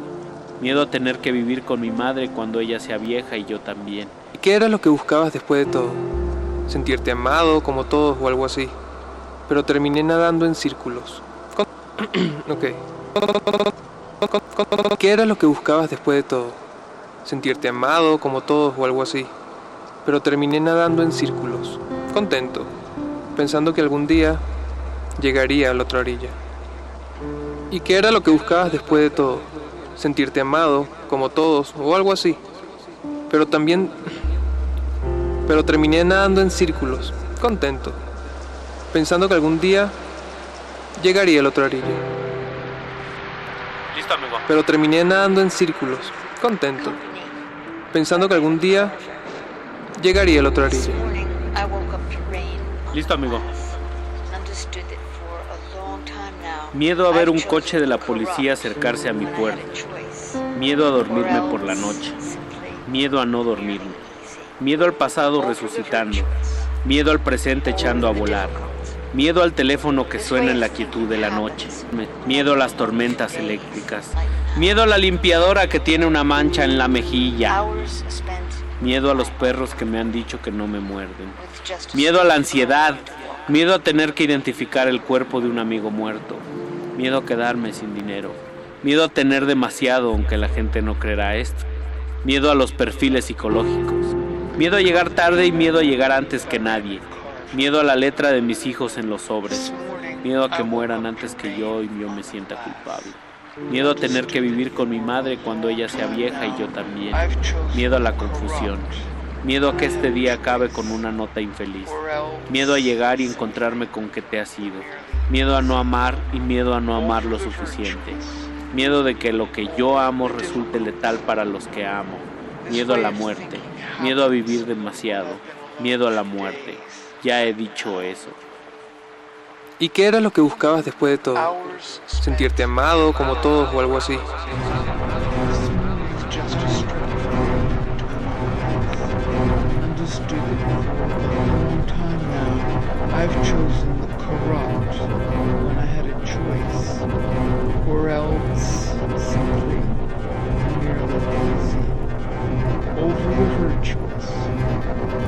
aguas negras. This way of thinking happens when I've been alone for days, like now. Hours spent in my own company, with just a strip of carpet to walk on.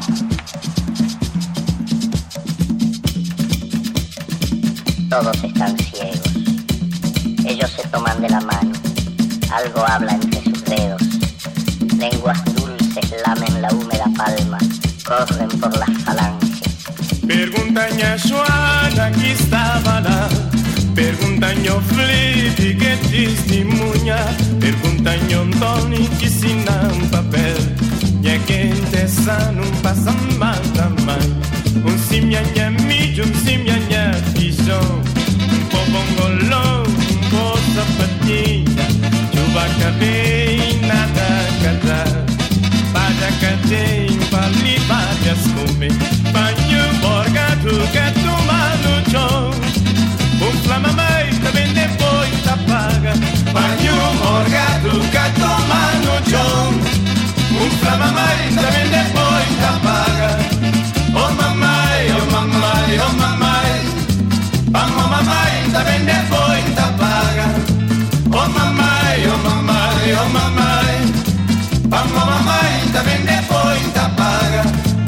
Joãozinho Cabral, bela richar a fazenda.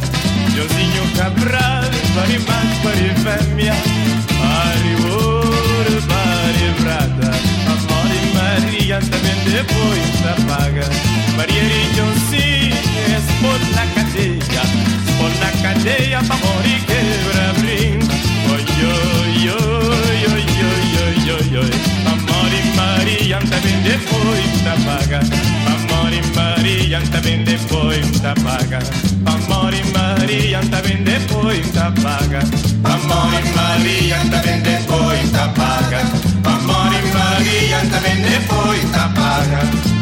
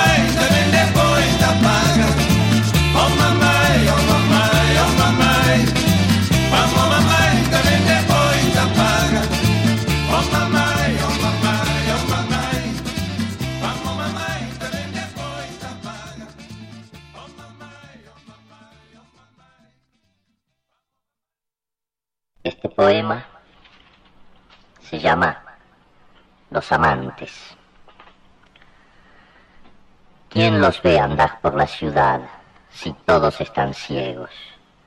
Ellos se toman de la mano, algo habla entre sus dedos, lenguas dulces lamen la húmeda palma, corren por las falanges y arriba está la noche llena de ojos.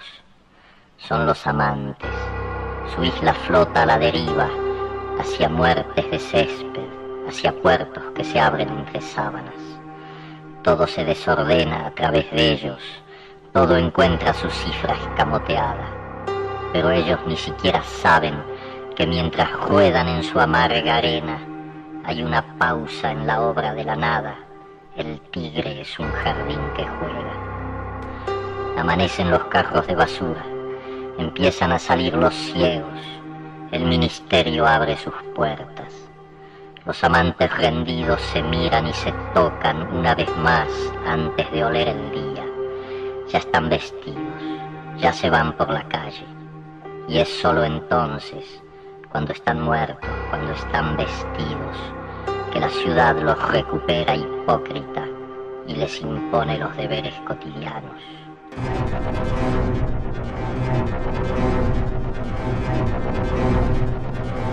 That's my absolute favourite photograph of. It staggers me that um, Susie, who has this kind of innate relationship with the camera, can be so fiercely uh, reluctant to be photographed. And it's really that framing of the face, of the hair, the, the black hair, and the, and the framing of the white face that's Jenny Agutter in the Billabong, Anita Ekberg. There's an audio clip that I wanted to play through to you as well. Which one listen to this The first time I saw Susie was at the Victoria and Albert Museum in London. When she came walking in, all the things I'd obsessed over for all the years, pictures of movie stars, Jenny Agutter in the Billabong, Anita Ekberg in the Fountain, Ali McGraw in her black tights, images from the... Aguas negras.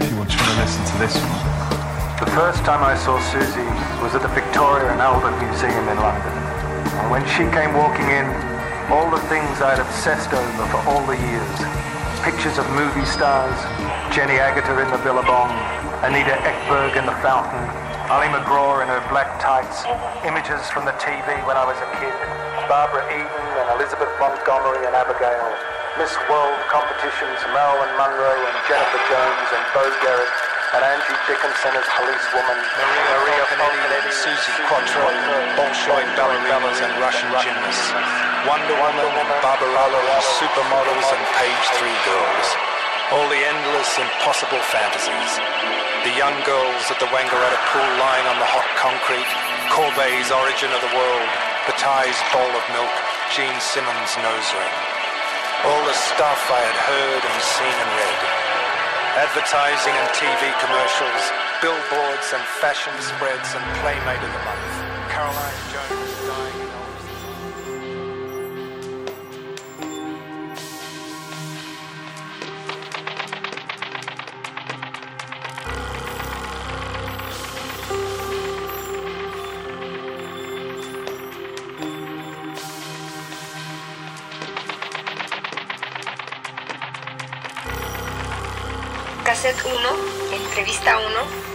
Susana, mi hermana, para el documental Las parejas perfectas. Háblame del amor. Bueno. Uno se enamora de ciertas cosas de la otra persona. De sus ojos, de sus manos, del tiempo que te dedican, de su romanticismo. Pero lo que más te gusta es la novedad. Las ñañaras, como yo les digo. Es ese vacío en el estómago que te provoca tu pareja cuando estás a punto de verlo. ¿Y eso sientes por Carlos? Ay, no, no, claro que no. Aunque nada más de pensar en él me duele el estómago. Ya me tiene harta. Ve nada más la hora que es. Ahí viene. Buenas. Hola, mi amor. ¿Qué pasó, cuñada? Perdón, ¿eh? se me hizo un poco tarde. ¿Cuatro horas es un poco tarde? Lo que pasa es que nos cayó un proyecto muy importante y me tuve que quedar en una junta. Todos los días les cae un proyecto importante. Estamos en crisis, Susana. Tengo que trabajar. Ay, la crisis, la crisis, no se sabe en otra. Con tantos proyectos deberías de ser millonario. Ah, bueno, ya estoy aquí, ¿no? ¿Por qué no empezamos? Pregunta, cuñada.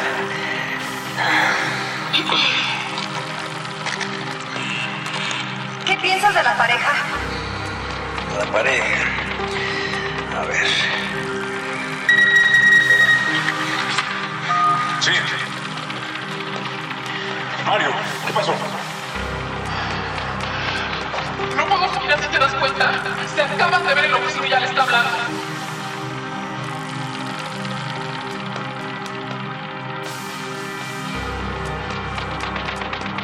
Miedo a ver un coche de la policía acercarse a mi puerta.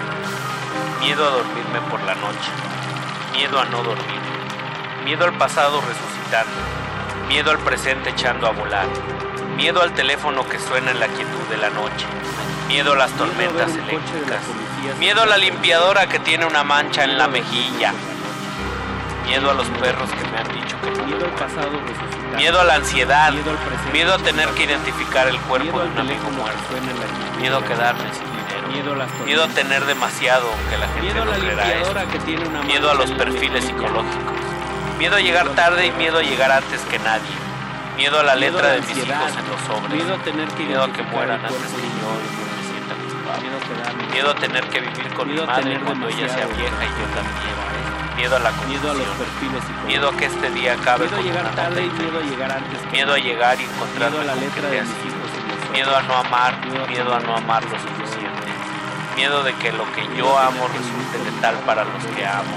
Miedo a la muerte. Miedo a vivir demasiado. Miedo a la muerte. Ya he dicho eso. Miedo a llegar y encontrar. ¿Y qué era lo que buscabas después de todo? Miedo a no amar. ¿Sentirte amado como todos o algo así? Miedo de que lo que yo amo resulte letal para los que amo. Miedo a la muerte. Miedo a vivir demasiado. Miedo a la muerte. Ya he dicho eso. Just whatever you want to say, ce que vous désirez dire de. L'amour. L'amour. L'amour la. Non, l'amour. L'amour. On a ce qui sont. La- L'amour, L'amour. il n'y a rien à dire. Rien. À moins que vous me posiez une question. Je ne veux pas, je veux pas traiter la question de l'amour. Non, il faut que vous posiez une question. Je ne suis pas capable d'improviser des généralités sur l'amour comme ça. Euh, je ne suis pas capable. Peut-être que c'est ça que vous voulez, que je dise que devant votre public que je n'ai rien à dire de l'amour en général. Ok. Pouvez-vous expliquer pourquoi c'est un sujet qui concerne les philosophes depuis des siècles? C'est un important sujet philosophique, n'est-ce pas? Je suis pas. Non, il faut, il faut pas me demander ça. Euh, pourquoi les philosophes ont parlé de l'amour? Sabes que te voy a amar siempre. le, le- le- le- Ça a commencé comme ça, la philosophie. Euh, Non, ah, non, non, non. Non, c'est pas possible ça. Euh, j'ai la tête vide. Sur l'amour en général, j'ai la tête vide. Ou sur la raison pour laquelle la, la philosophie parle beaucoup d'amour, euh, ou bien j'ai la tête vide, ou bien me reviennent des clichés. C'est un sujet auquel Platon s'est beaucoup intéressé. Peut-être pouvez-vous en parler Alors, une première question qu'on pourrait poser, là je, je- je dévie un peu, c'est euh, la question de la différence entre qui et quoi. And what. Est-ce que euh, l'amour est l'amour de quelqu'un ou l'amour de quelque chose Alors, supposons que j'aime quelqu'un. Est-ce que j'aime quelqu'un pour la sécurité absolue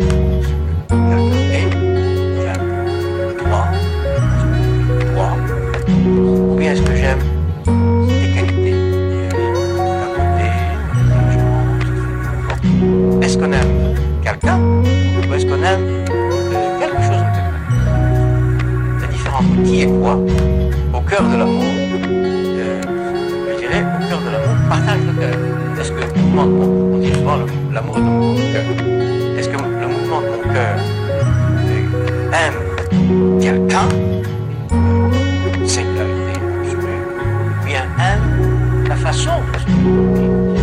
on est souvent dans le bombardement de séduction, attiré par ce que l'autre est, celui-ci comme celui-ci ou comme cela.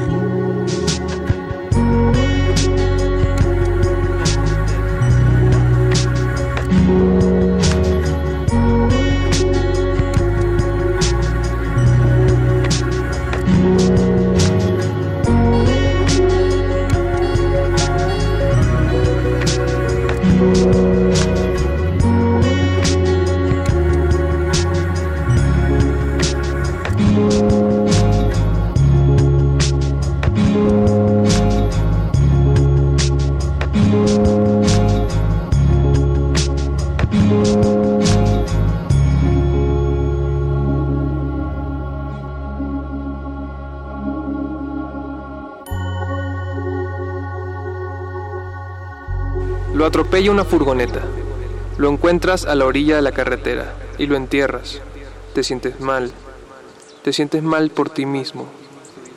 Pero te sientes peor por tu hija, porque era su mascota, y lo quería mucho. Solía canturrearle y lo dejaba dormir en su cama. Escribes un poema sobre ello. Y lo titulas un poema para tu hija. Y trata del perro al que atropella una furgoneta, de cómo te ocupaste de él. Lo llevaste al bosque y lo enterraste hondo, muy hondo. Y el poema sale tan bien que casi te alegras de que hayan atropellado al pobre perro. Si no, no habrías escrito nunca ese poema. Entonces te sientas a escribir un poema sobre la escritura de un poema que trata de la muerte de ese perro, pero mientras escribes oyes a una mujer gritar tu nombre, tu nombre de pila, ambas sílabas, y tu corazón se para. Dejas pasar un rato y vuelves a escribir. Ella grita de nuevo. Te preguntas cómo va a terminar esto. Miedo a ver un coche de la policía acercarse a mi puerta. Miedo a dormirme por la noche.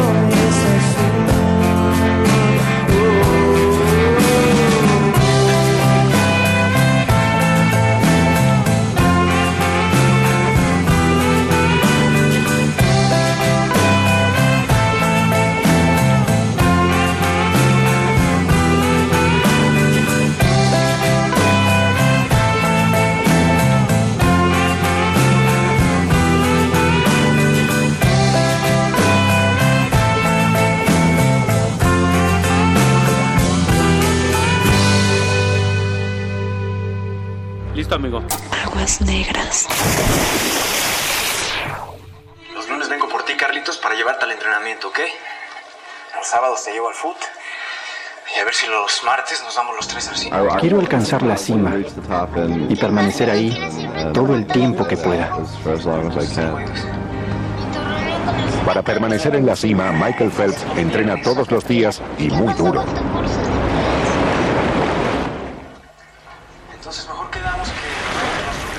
El nadador Michael Phelps ha entrenado 365 días al año durante 5 años seguidos.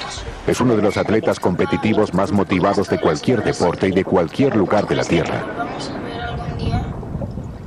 Muy pocos tienen la fuerza y la energía para entrenar con un cinturón de 8 kilos de peso. Se mantiene en el agua con solo su cabeza sobre la superficie.